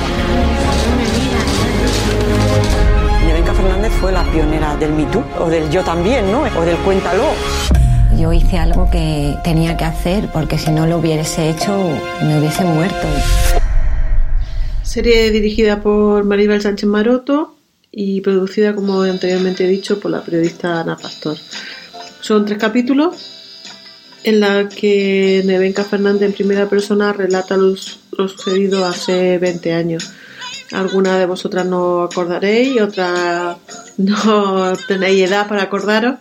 Y, y nada, en estos tres capítulos ella misma nos cuenta cómo, cómo sucedió todo. En, en el primer capítulo hace una referencia a cómo eh, fue castada por el Partido Popular cuando ella estaba estudiando todavía en Madrid, una brillante estudiante. eh, fue castada para que se presentara por las elecciones y cuando ganó el alcalde, eh, Ismael Álvarez, fue nombrada concejal de Economía, de Hacienda. Y aquí empieza su calvario, su calvario personal. Ismael Álvarez la asedia, eh, mm, ella reconoce que en un primer momento mantiene una relación con él, muy breve, y enseguida se da cuenta de que este hombre es el mal per- personificado. A partir de ahí hay una, un acoso sexual, un acoso laboral, un horror, un horror, porque te pone de una mala hostia impresionante durante toda la serie. Eh, Relata su deterioro físico y mental a lo largo de los capítulos. Mm, También sale la psiquiatra que la atendió en un primer momento, después el psicoanalista que la estuvo eh, ayudando, así como una periodista de Ponferrada.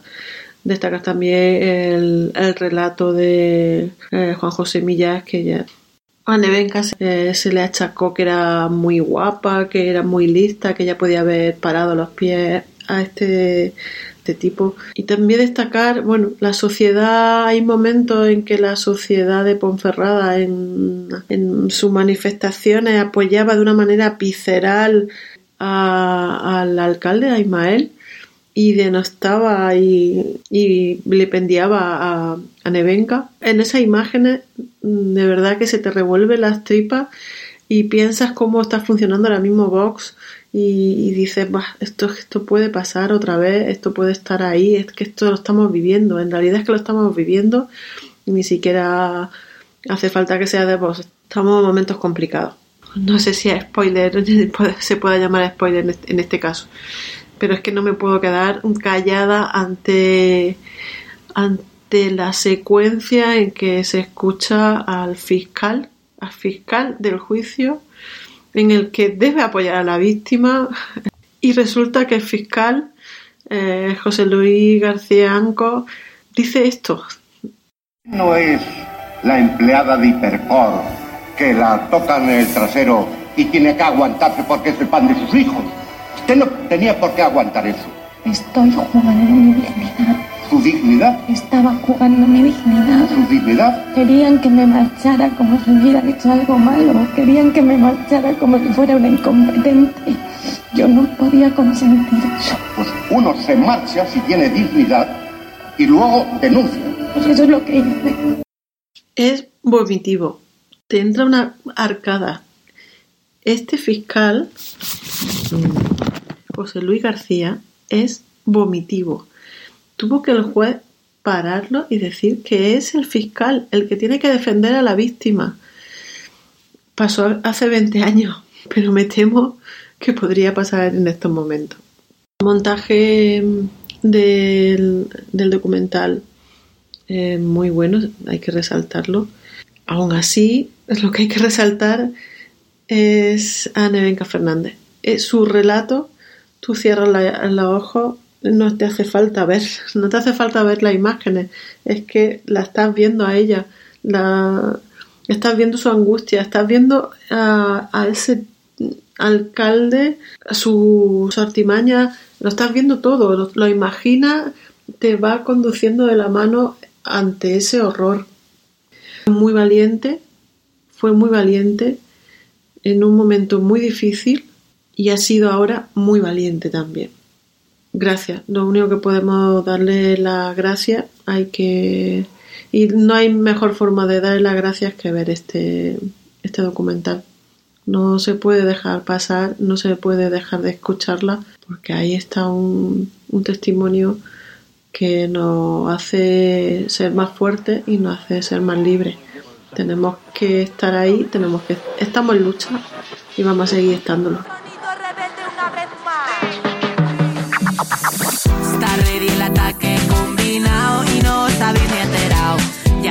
Tenemos el guiso apañado. Somos una manada que viene con toda su fuerza, lo tenemos estudiado para que os estalle en la cabeza. Ya hace rato que pasamos por la izquierda y cuando vais, nosotras ya hemos dado mil vueltas. Esos tipos duros quieren saber el truco, la fórmula secreta de la esencia de mi grupo. Estando con las compas, nos sale todo al compás, partiendo el gremio que más somos comando. Van rabiando que estemos pegados, que este tema se baile. Muévelo, suelta la cabeza, estamos crazy. Tú no eres mi papi, yo en la música, tu mami. Nos pinchan en el party, nos cantan en la mani. Mujeres rebeldes dando un paso al frente, tomando escenario, no vamos a parar y en las pistas nos vas a encontrar. Yo decido que canto y que bailo. Ni mami, ni chati, ni linda, ni guapa, no me llamo nena. Tus letras de mierda no nos representan y a ver si te enteras.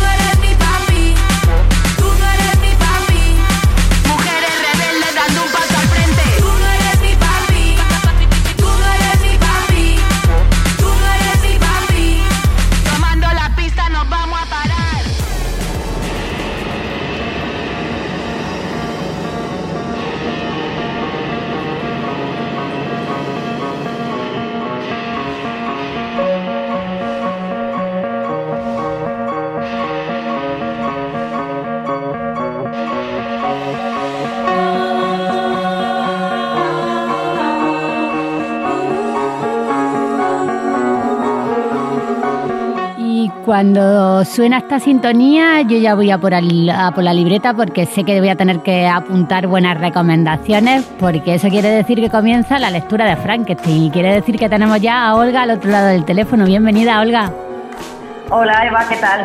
Pues nada, muy bien. Eh, ya te digo, con cuaderno en mano esperando cuál es la recomendación de este programa. Pues mira, hoy en Lecturas de Frankenstein os quería recomendar a una escritora que me gusta a mí mucho, es una escritora española contemporánea, Almudena Grandes, que muchas de vosotras eh, la conocéis también por, bueno, si no por sus libros, porque sus libros han sido adaptados también al cine, muchos de ellos. Y quería traeros el quinto título de la serie Episodios de una guerra interminable, no sé si lo conocéis, es un homenaje que le ha hecho Almudena Grandes a, a los episodios nacionales de Benito Pérez Galdós y es una serie de seis, de seis libros y os quería recomendar el quinto que se llama La madre de Frankenstein, valga la redundancia, ¿no? Pero bueno, el primero se llama Inés y la alegría, el segundo El lector de Julio Verne, que este también es súper bonito, me recordó mucho la película La lengua de las mariposas.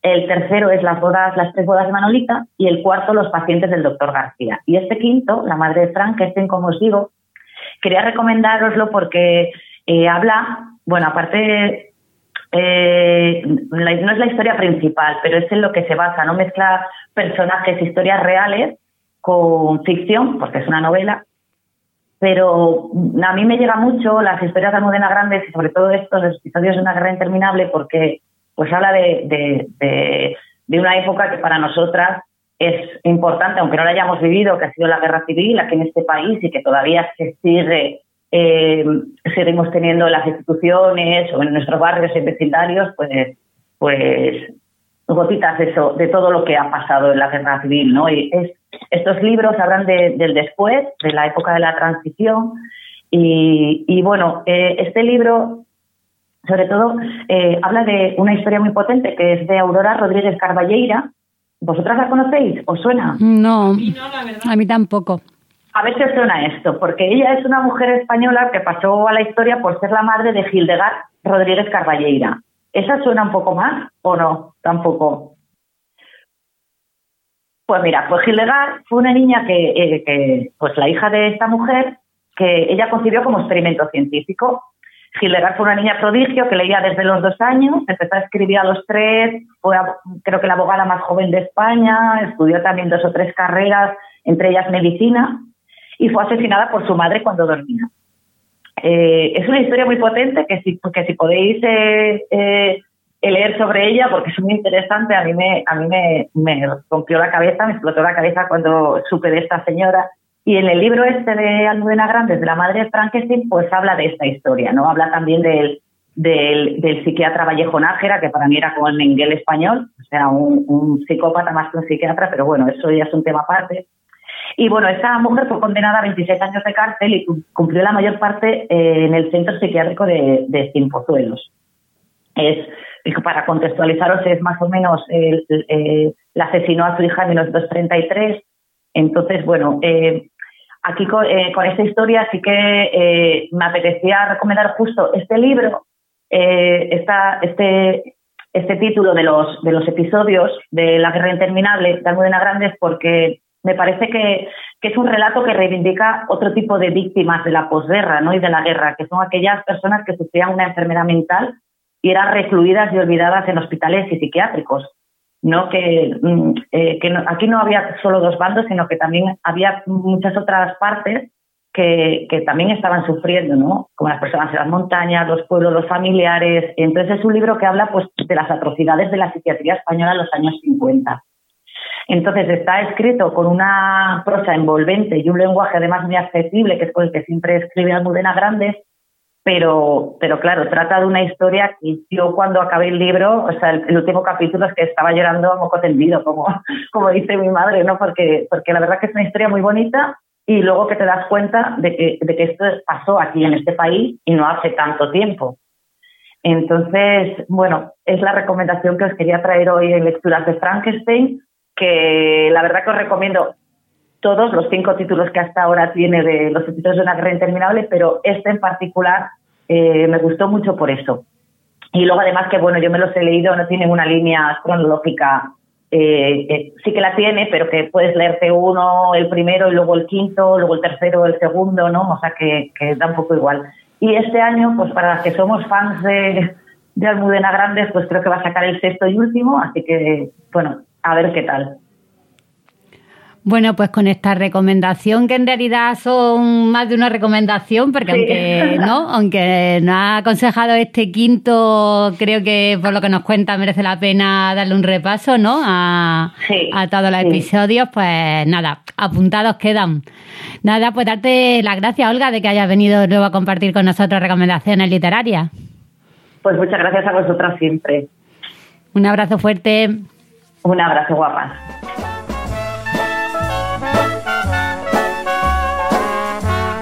De raíz es un espacio para compartir saberes. Echar para afuera lo que tenemos dentro. Un espacio seguro para las mujeres.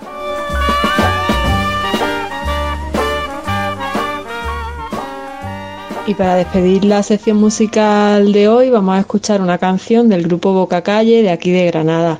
Ellos se definen como un grupo de rap político que nace de la ilusión y las ganas de tres amigos y compañeros militantes que viven aquí en nuestra ciudad. Dicen que su pretensión no es más que la de transmitir un mensaje político coherente y firme, acorde con su ideología y su vida militante, al mismo tiempo que disfrutar, cuidarse y crecer como personas. Nosotras le hemos conocido hace poco, aunque ya tienen dos trabajos publicados. El primero se llama Sin fuerzas para rendirnos, incluye cuatro temas y salió a mediados del año pasado. Y el segundo, que ha salido hace poquito, se llama Todo por hacer y son otros cuatro temas que hablan de temáticas como el turismo de masa en una ciudad como Granada, la prepotencia y despolitización actual del rap, el trabajo asalariado o la lucha militante en una situación cada vez más difícil a la vez que necesaria. Nosotras hoy hemos elegido una canción de este último disco que es precisamente la que le da nombre, Todo por hacer, y bueno, nos quedamos con una frase que se repite a lo largo de la canción que dice no nos conocemos pero nos necesitamos. Os dejamos con boca calle.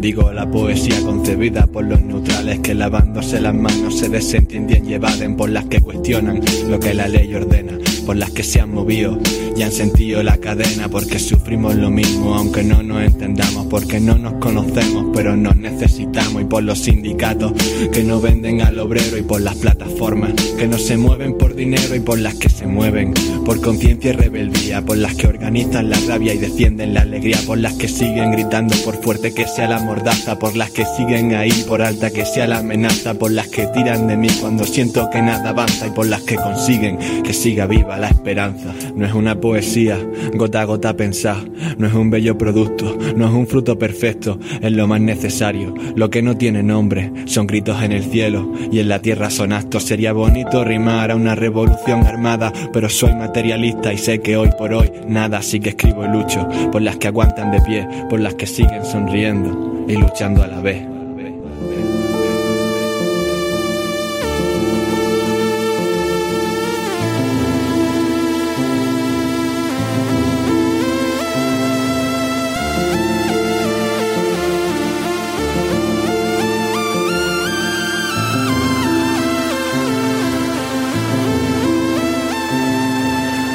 Somos pocos, estos vacíos cual desierto Y no puedo ser optimista y mira que lo intento Y son mis compañeras las que me dan aliento. Si no fuera por ella yo quizás estaría muerto. No nos conocemos pero nos necesitamos Porque atravesar por el mismo patrón estamos. Lo que la realidad supera la ficción Y seguiremos luchando por un mundo mejor, mejor me callo. Si digo lo que pienso, lo mismo mañana Me han metido preso, que muera el que reprime y el que te roba el salario Ya lo dijimos, amor para las trabajadoras y odio al comisario. Que no, que no, que no quiero ser millonario, destruir moral burguesa, es revolucionario. Asco y miedo en Granada cuando ves que no hay fuerzas para nada. Pero vámonos para arriba, que no todo va a ser llorar. Y si no hay viento, habrá que remar, coger el poder y convertirlo en popular. Masas de personas organizadas por toda la ciudad, por las que hacen por las demás y a cambio no piden nada. Todo por hacer en un mundo frío, por culpa de un sistema con corazones baldíos. La revolución será integral de dentro para afuera hasta que vivir la vida valga la alegría y no la pena.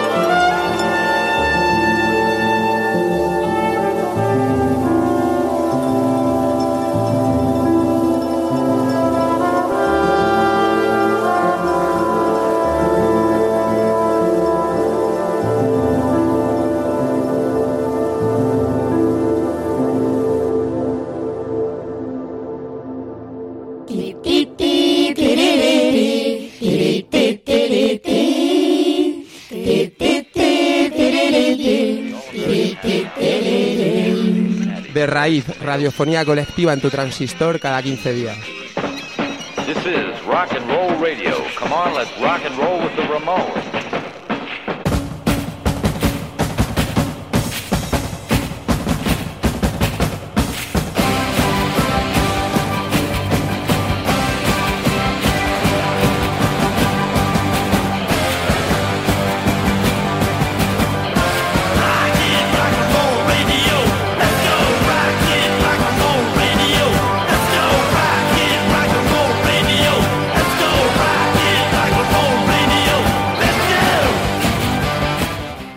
Programa de la semana.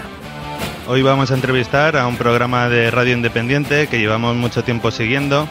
Hablamos de Lluvia con Truenos Radio, un programa para y por la liberación animal. Y tenemos al otro lado del teléfono a dos de mm, las personas que lo llevan a cabo.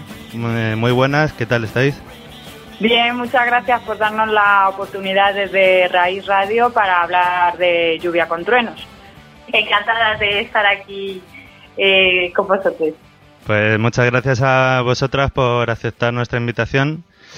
Y bueno, eh, Lluvia con Truenos es un programa que gira en torno al antiespecismo y la liberación animal por medio de entrevistas a colectivos, a santuarios animales, a proyectos editoriales o iniciativas antiespecistas. ¿Podéis, bueno, cómo, cómo definiríais vosotras lo que es Lluvia con Truenos? Bueno, pues eh, lluvia con truenos pensamos que es una, una herramienta para dar a conocer pues muchos proyectos de los que has comentado, ¿no? Pues desde colectivos que se organizan para dar a conocer la situación de explotación animal que hay en sus localidades hasta proyectos que a lo mejor pueden ser más artísticos o más editoriales eh, o personas que llevan ya una trayectoria de, desde hace mucho tiempo para dar a conocer lo que es la liberación animal. Entonces, bueno, pues es como un altavoz de todas esas propuestas que van girando en torno a lo que es la lucha por el antiespecismo. Eh, lleváis ya un año de, de emisiones, más o menos, ¿no? O más de un año. Emitís quincenalmente y no soléis fallar nunca cuando os toca eh, publicar programa. Eh, ¿cómo, cómo os organizáis para llevar a cabo los programas? Por- porque llevan Pues, mucho trabajo detrás. Se nota que... que Sí, de- lleva, lleva trabajo, pero yo pienso como, bueno, pensamos que como cualquier cosa que, que quieras hacer y que quieres que haya calidad, ¿no? Y bueno, comentar que sí, vamos a cumplir dentro de nada 50 programas y llevamos desde el 2019 que empezamos a, a elaborar la idea a principios de año y lanzamos pues la primera edición en mayo y desde entonces, como bien dices, pues no hemos fallado, hemos intentado no fallar. Entonces, bueno, pues la organización, pues somos un colectivo que nos organizamos de manera horizontal, de forma asamblearia, quedamos para tratar los temas que nos gustaría que salieran en el programa o que quisiéramos hablar de ellos o a las personas que nos gustaría entrevistar. Eh, y bueno, y luego pues cada una manejamos pues todas las herramientas que necesitamos para, para lo que es poner en la, pues en el aire, ¿no? Entre comillas, el programa, ¿no? Siempre es cierto que hay algunas que se nos da mejor unas cosas que otras, pero bueno, no, no somos especialistas en algo concreto, o sea, como que todas intentamos estar formadas en todo lo necesario para, para llevar a cabo lluvia con truenos. También decir que para nosotras es muy importante el compromiso y el- de ahí no el que pues cada 15 días eh, tenemos el compromiso con las personas que nos escuchan y con las radios libres que nos emiten, ¿no? Que sabemos que es importante que pues que cada 15 días salga el programa y no dejar tirada a nadie. Eh, estamos entrevistando a dos de las compañeras que llevan a cabo Lluvia con Truenos, pero eh, por lo menos mm, locutando sois tres, ¿no? Pero antes me comentabais que, que hay más gente, ¿no? Orbitando o colaborando con el, con vosotras para llevar a cabo Lluvia con Truenos. ¿No- ¿Nos podéis contar un poco, no sé, cómo... Sí, bueno, pues el, eh, por así decirlo, las personas que, que nos asambleamos y que organizamos un poco el tema de las, eh, las ediciones y todo eso, los programas, somos tres, pero luego tenemos la suerte de que pues hay gente que colabora con nosotras, pues tanto en a lo mejor cuando hemos hecho programas en inglés que se nos da fatal y pues tenemos una compañera y amiga que, que nos echa una mano con las traducciones. Eh, pues eh, con la difusión, por ejemplo, ¿no? Eh, Pues tenemos otro compañero que nos ha hecho el material pegatinas para, para difusión o que pues, con eh, otro compañero también con el tema del inglés cuando tenemos eso es nuestro no tema de cabeza. Cuando tenemos que hacer entrevistas pues a personas que no hablan español que hemos hecho unas cuantas y queremos seguir haciéndola pues contamos con bastante apoyo en ese sentido. Y luego nos eh, pues también nos han ido ayudando con la formación no porque es verdad que empezamos y esto también decimos para animar a la gente que si le apetece hacer un, un programa aunque no tengan idea de nada, nosotras no teníamos ni idea de nada y, y bueno, pues tuvimos suerte de encontrarnos con gente que nos enseñó y que nos apoyó y poco a poco hemos ido aprendiendo y bueno, y seguiremos aprendiendo, ¿no? Pero que, que hemos ido así un poquito pues mejorando. Sí, y luego también una colaboradora de una de nuestras secciones que nos apoya dándonos a conocer diferentes conceptos relacionados con la liberación animal, el antiespecismo y la lucha contra la opresión de los demás animales. Un equipo bien engrasado y se nota luego en los programas y esos programas que mencionabais sobre estas entrevistas a activistas ingleses, por ejemplo, pues eh, la verdad que se nota que, que hay mucho curro detrás y han quedado muy bien. Gracias. Eh, ¿Cómo surge Lluvia con Truenos? ¿En qué momento decidís llevar a cabo el programa y cuál es un poco la motivación o las expectativas que teníais cuando lo empezasteis? Pues nos juntamos tres personas que teníamos que nos gustaba mucho la radio y que teníamos muchas ganas de, hacer de hacer radio y además pues eh, por un tema que es muy central en nuestras vidas, ¿no? Que es el tema de pues de la lucha por los demás animales. Y bueno, por los demás animales, por todos los animales, pero concretamente también como muy centrada en, en eso. Y, y nada, pues la verdad es que lo hablamos y enseguida ya coincidíamos en otros, en otros colectivos y en otras cosas y bueno, enseguida eh, surgió así bastante feeling y, y parece que funciona bastante bien, ¿no? sí. Y no sé qué más de cuál era la otra pregunta, o sea, que has dicho así algunas de cómo comenzamos y porque nos gustaba mucho la radio. expectativas. Ah, Sí, bueno, un poco si se han cumplido las expectativas que teníais cuando empezasteis. Sí, yo creo que sí, todavía siguen, ¿no? O sea, como que el objetivo era, eh, pues eso, dar a conocer proyectos y incitar sobre todo a, a las personas a que hagan activismo, que conozcan eh, formas de activismo y que eso también pues sirva para inspirar, que surjan herramientas nuevas, ¿no? Al final es, eh, bueno, pues para, para aprender.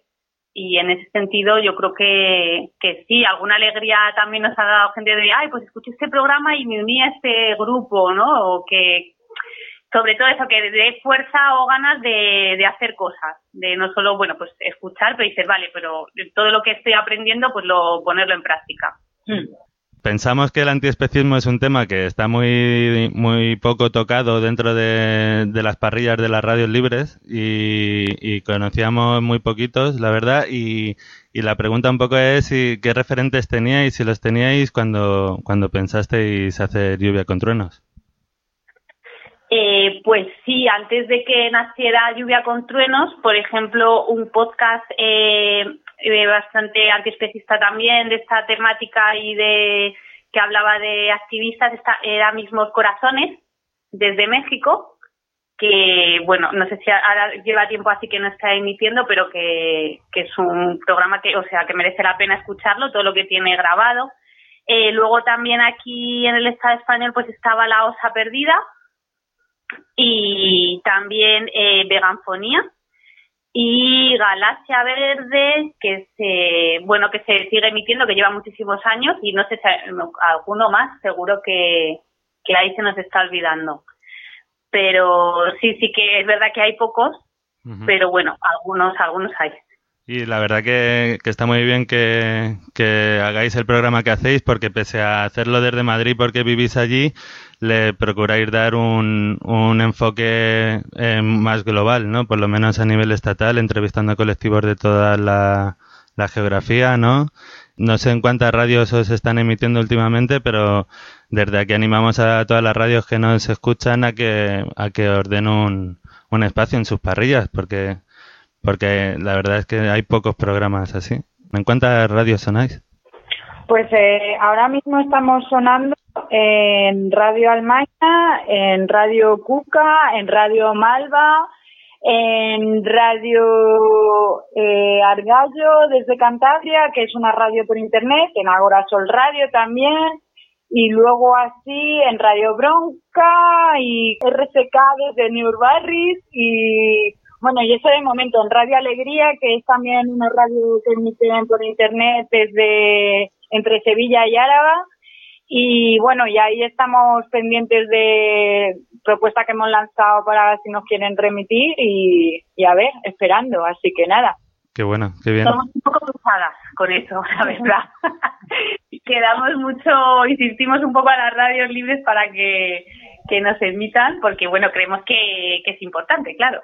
Y porque nos, nos encanta, ¿no? Eh, eh, poder estar en las radios libres, que no solo sea un podcast que te bajas por eh, desde Ivo o Mm. desde donde sea o desde la web. Mm. y que se cumpla lo de radio, ¿no? claro. Pues vamos al Sí, tema al tema gordo, ¿no? Que es por qué, por qué habéis elegido eh, llevar a cabo, eh, no sé, vuestra lucha eh, por medio de la radio. ¿Por qué hacer un programa de radio y no organizaros de otra forma?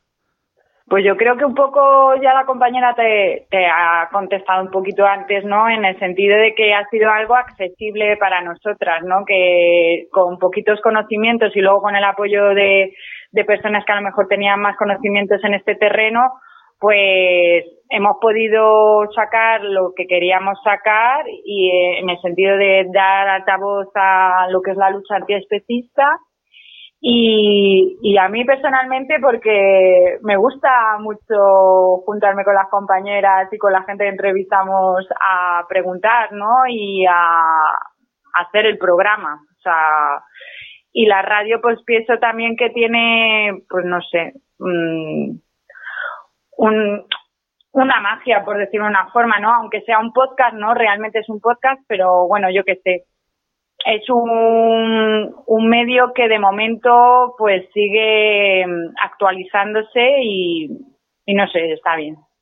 si es algo que engancha, ¿no? Que sea cuando nos sentamos en la mesa a poner los micros y pues lo que lo que sea la compañera que tiene ahí su su magia.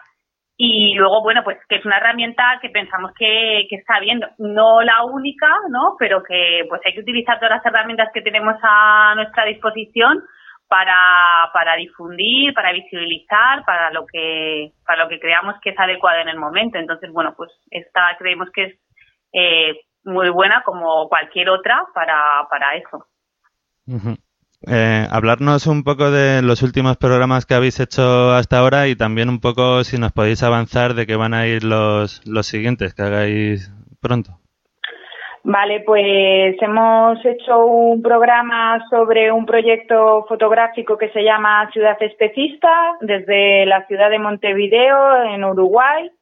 Y bueno, próximamente estamos ahí viendo a qué meternos, si hacer el volumen 2 de experimentación animal, de, de, bueno, lo que es la lucha contra la experimentación animal, o meternos con la tauromaquia. Ahí estamos, estamos barajando ambas opciones. Y luego eh, otro que tenemos muchas ganas, que será también dentro de, de poco, es entrevistar a Jake Conroy, es otro de nuestros programas internacionales que llamamos, que nos gusta hacer de vez en cuando, de estos en inglés, que nos cuestan tanto, que tenemos que preparar con mucha antelación, pero sí esperamos que en pocos meses tengamos listo ese programa para hablar sobre estrategias y tácticas dentro de, de la liberación animal, que creemos que puede ser bastante interesante. Así como para ir cerrando la entrevista, también nos gustaría que, propu- que propusierais a la audiencia que nos escucha los podcasts o programas que os gusta escuchar o que os gustaría proponer a la gente porque penséis que, que merecen la pena. Vale, bueno, pues la compañera ha dicho unos cuantos de temática antiespecista y bueno, luego pues también podemos, mm, pues yo qué sé, eh, recomendar la linterna de Diógenes, que la emiten varias mm, radios libres, o también mm, mm, Sangre Fucsia, mm, o Barrio Canino, o bueno, ya es que hay uno que emitía eh, desde Radio Almaina, pero ya hace bastante que no emiten, es Reactive Commons, que era sobre música eh, libre o con derechos de autor Creative Commons. Entonces también estaba muy interesante para luego pues mm, tener como música ahí que puedas utilizar sin, sin el tema de los derechos de autoría y todas estas historias. Entonces, bueno, así que, que se me ocurra. Bueno, pues, pues muchas gracias por todo el tiempo que, que nos habéis dedicado. Mm, Gracias por la entrevista y esperamos que os vaya muy bien, que sigáis mucho tiempo con el programa y que os pongan cada vez en más radios. Muchísimas gracias a, a vosotros por, por dedicarnos este espacio también y, y por, nada, por darnos esta buena publicidad. Gracias. Y nos despedimos con la sintonía de Lluvia con Truenos, que ya estáis escuchando de fondo. Y bueno, no sé si nos queréis comentar algo de por qué elegisteis este tema antes de irnos.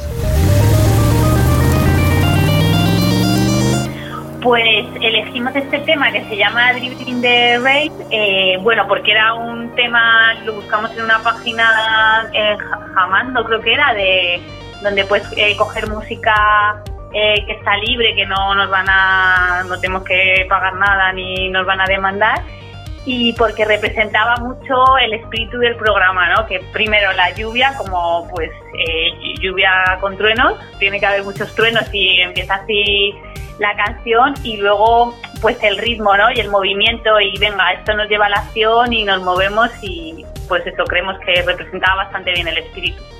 Muy bien, pues nos despedimos con esta canción. Muchas gracias otra vez por, por haber participado en De Raíz y que vaya muy bien. Muchas gracias, gracias. a vosotros. Salud y antiespecismo.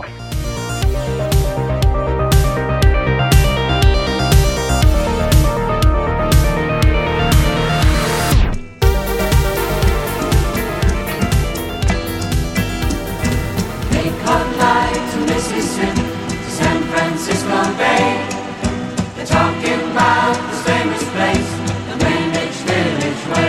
I come like a deer. If there is your way, then you may set be scared by Selassie against you. Gonna be killed, and I don't know cause I if there's me sure she did see. Llega el momento de despedirnos. Como siempre, agradecer a todas las radios que nos sacan hueco en su parrilla. Un abrazo enorme a Radio Almaina, A Radio Bronca, Irola y Ratia, a Radio Pra, Radiopolis, a Onda Latina, Radio Color, a Radio Espiritrompa, Radio Malva, a Radio Activa, Radio Cuca, a Radio Iris 7, 97 y Ratia, a Radio Resaca, Radio Filispim, Agora Sol Radio Radio Argallo y Radio DSK. Agradeceros que hayáis querido compartir este rato de radio con nosotras. Nos escuchamos dentro de 15 días. Hasta entonces, cuidaros mucho.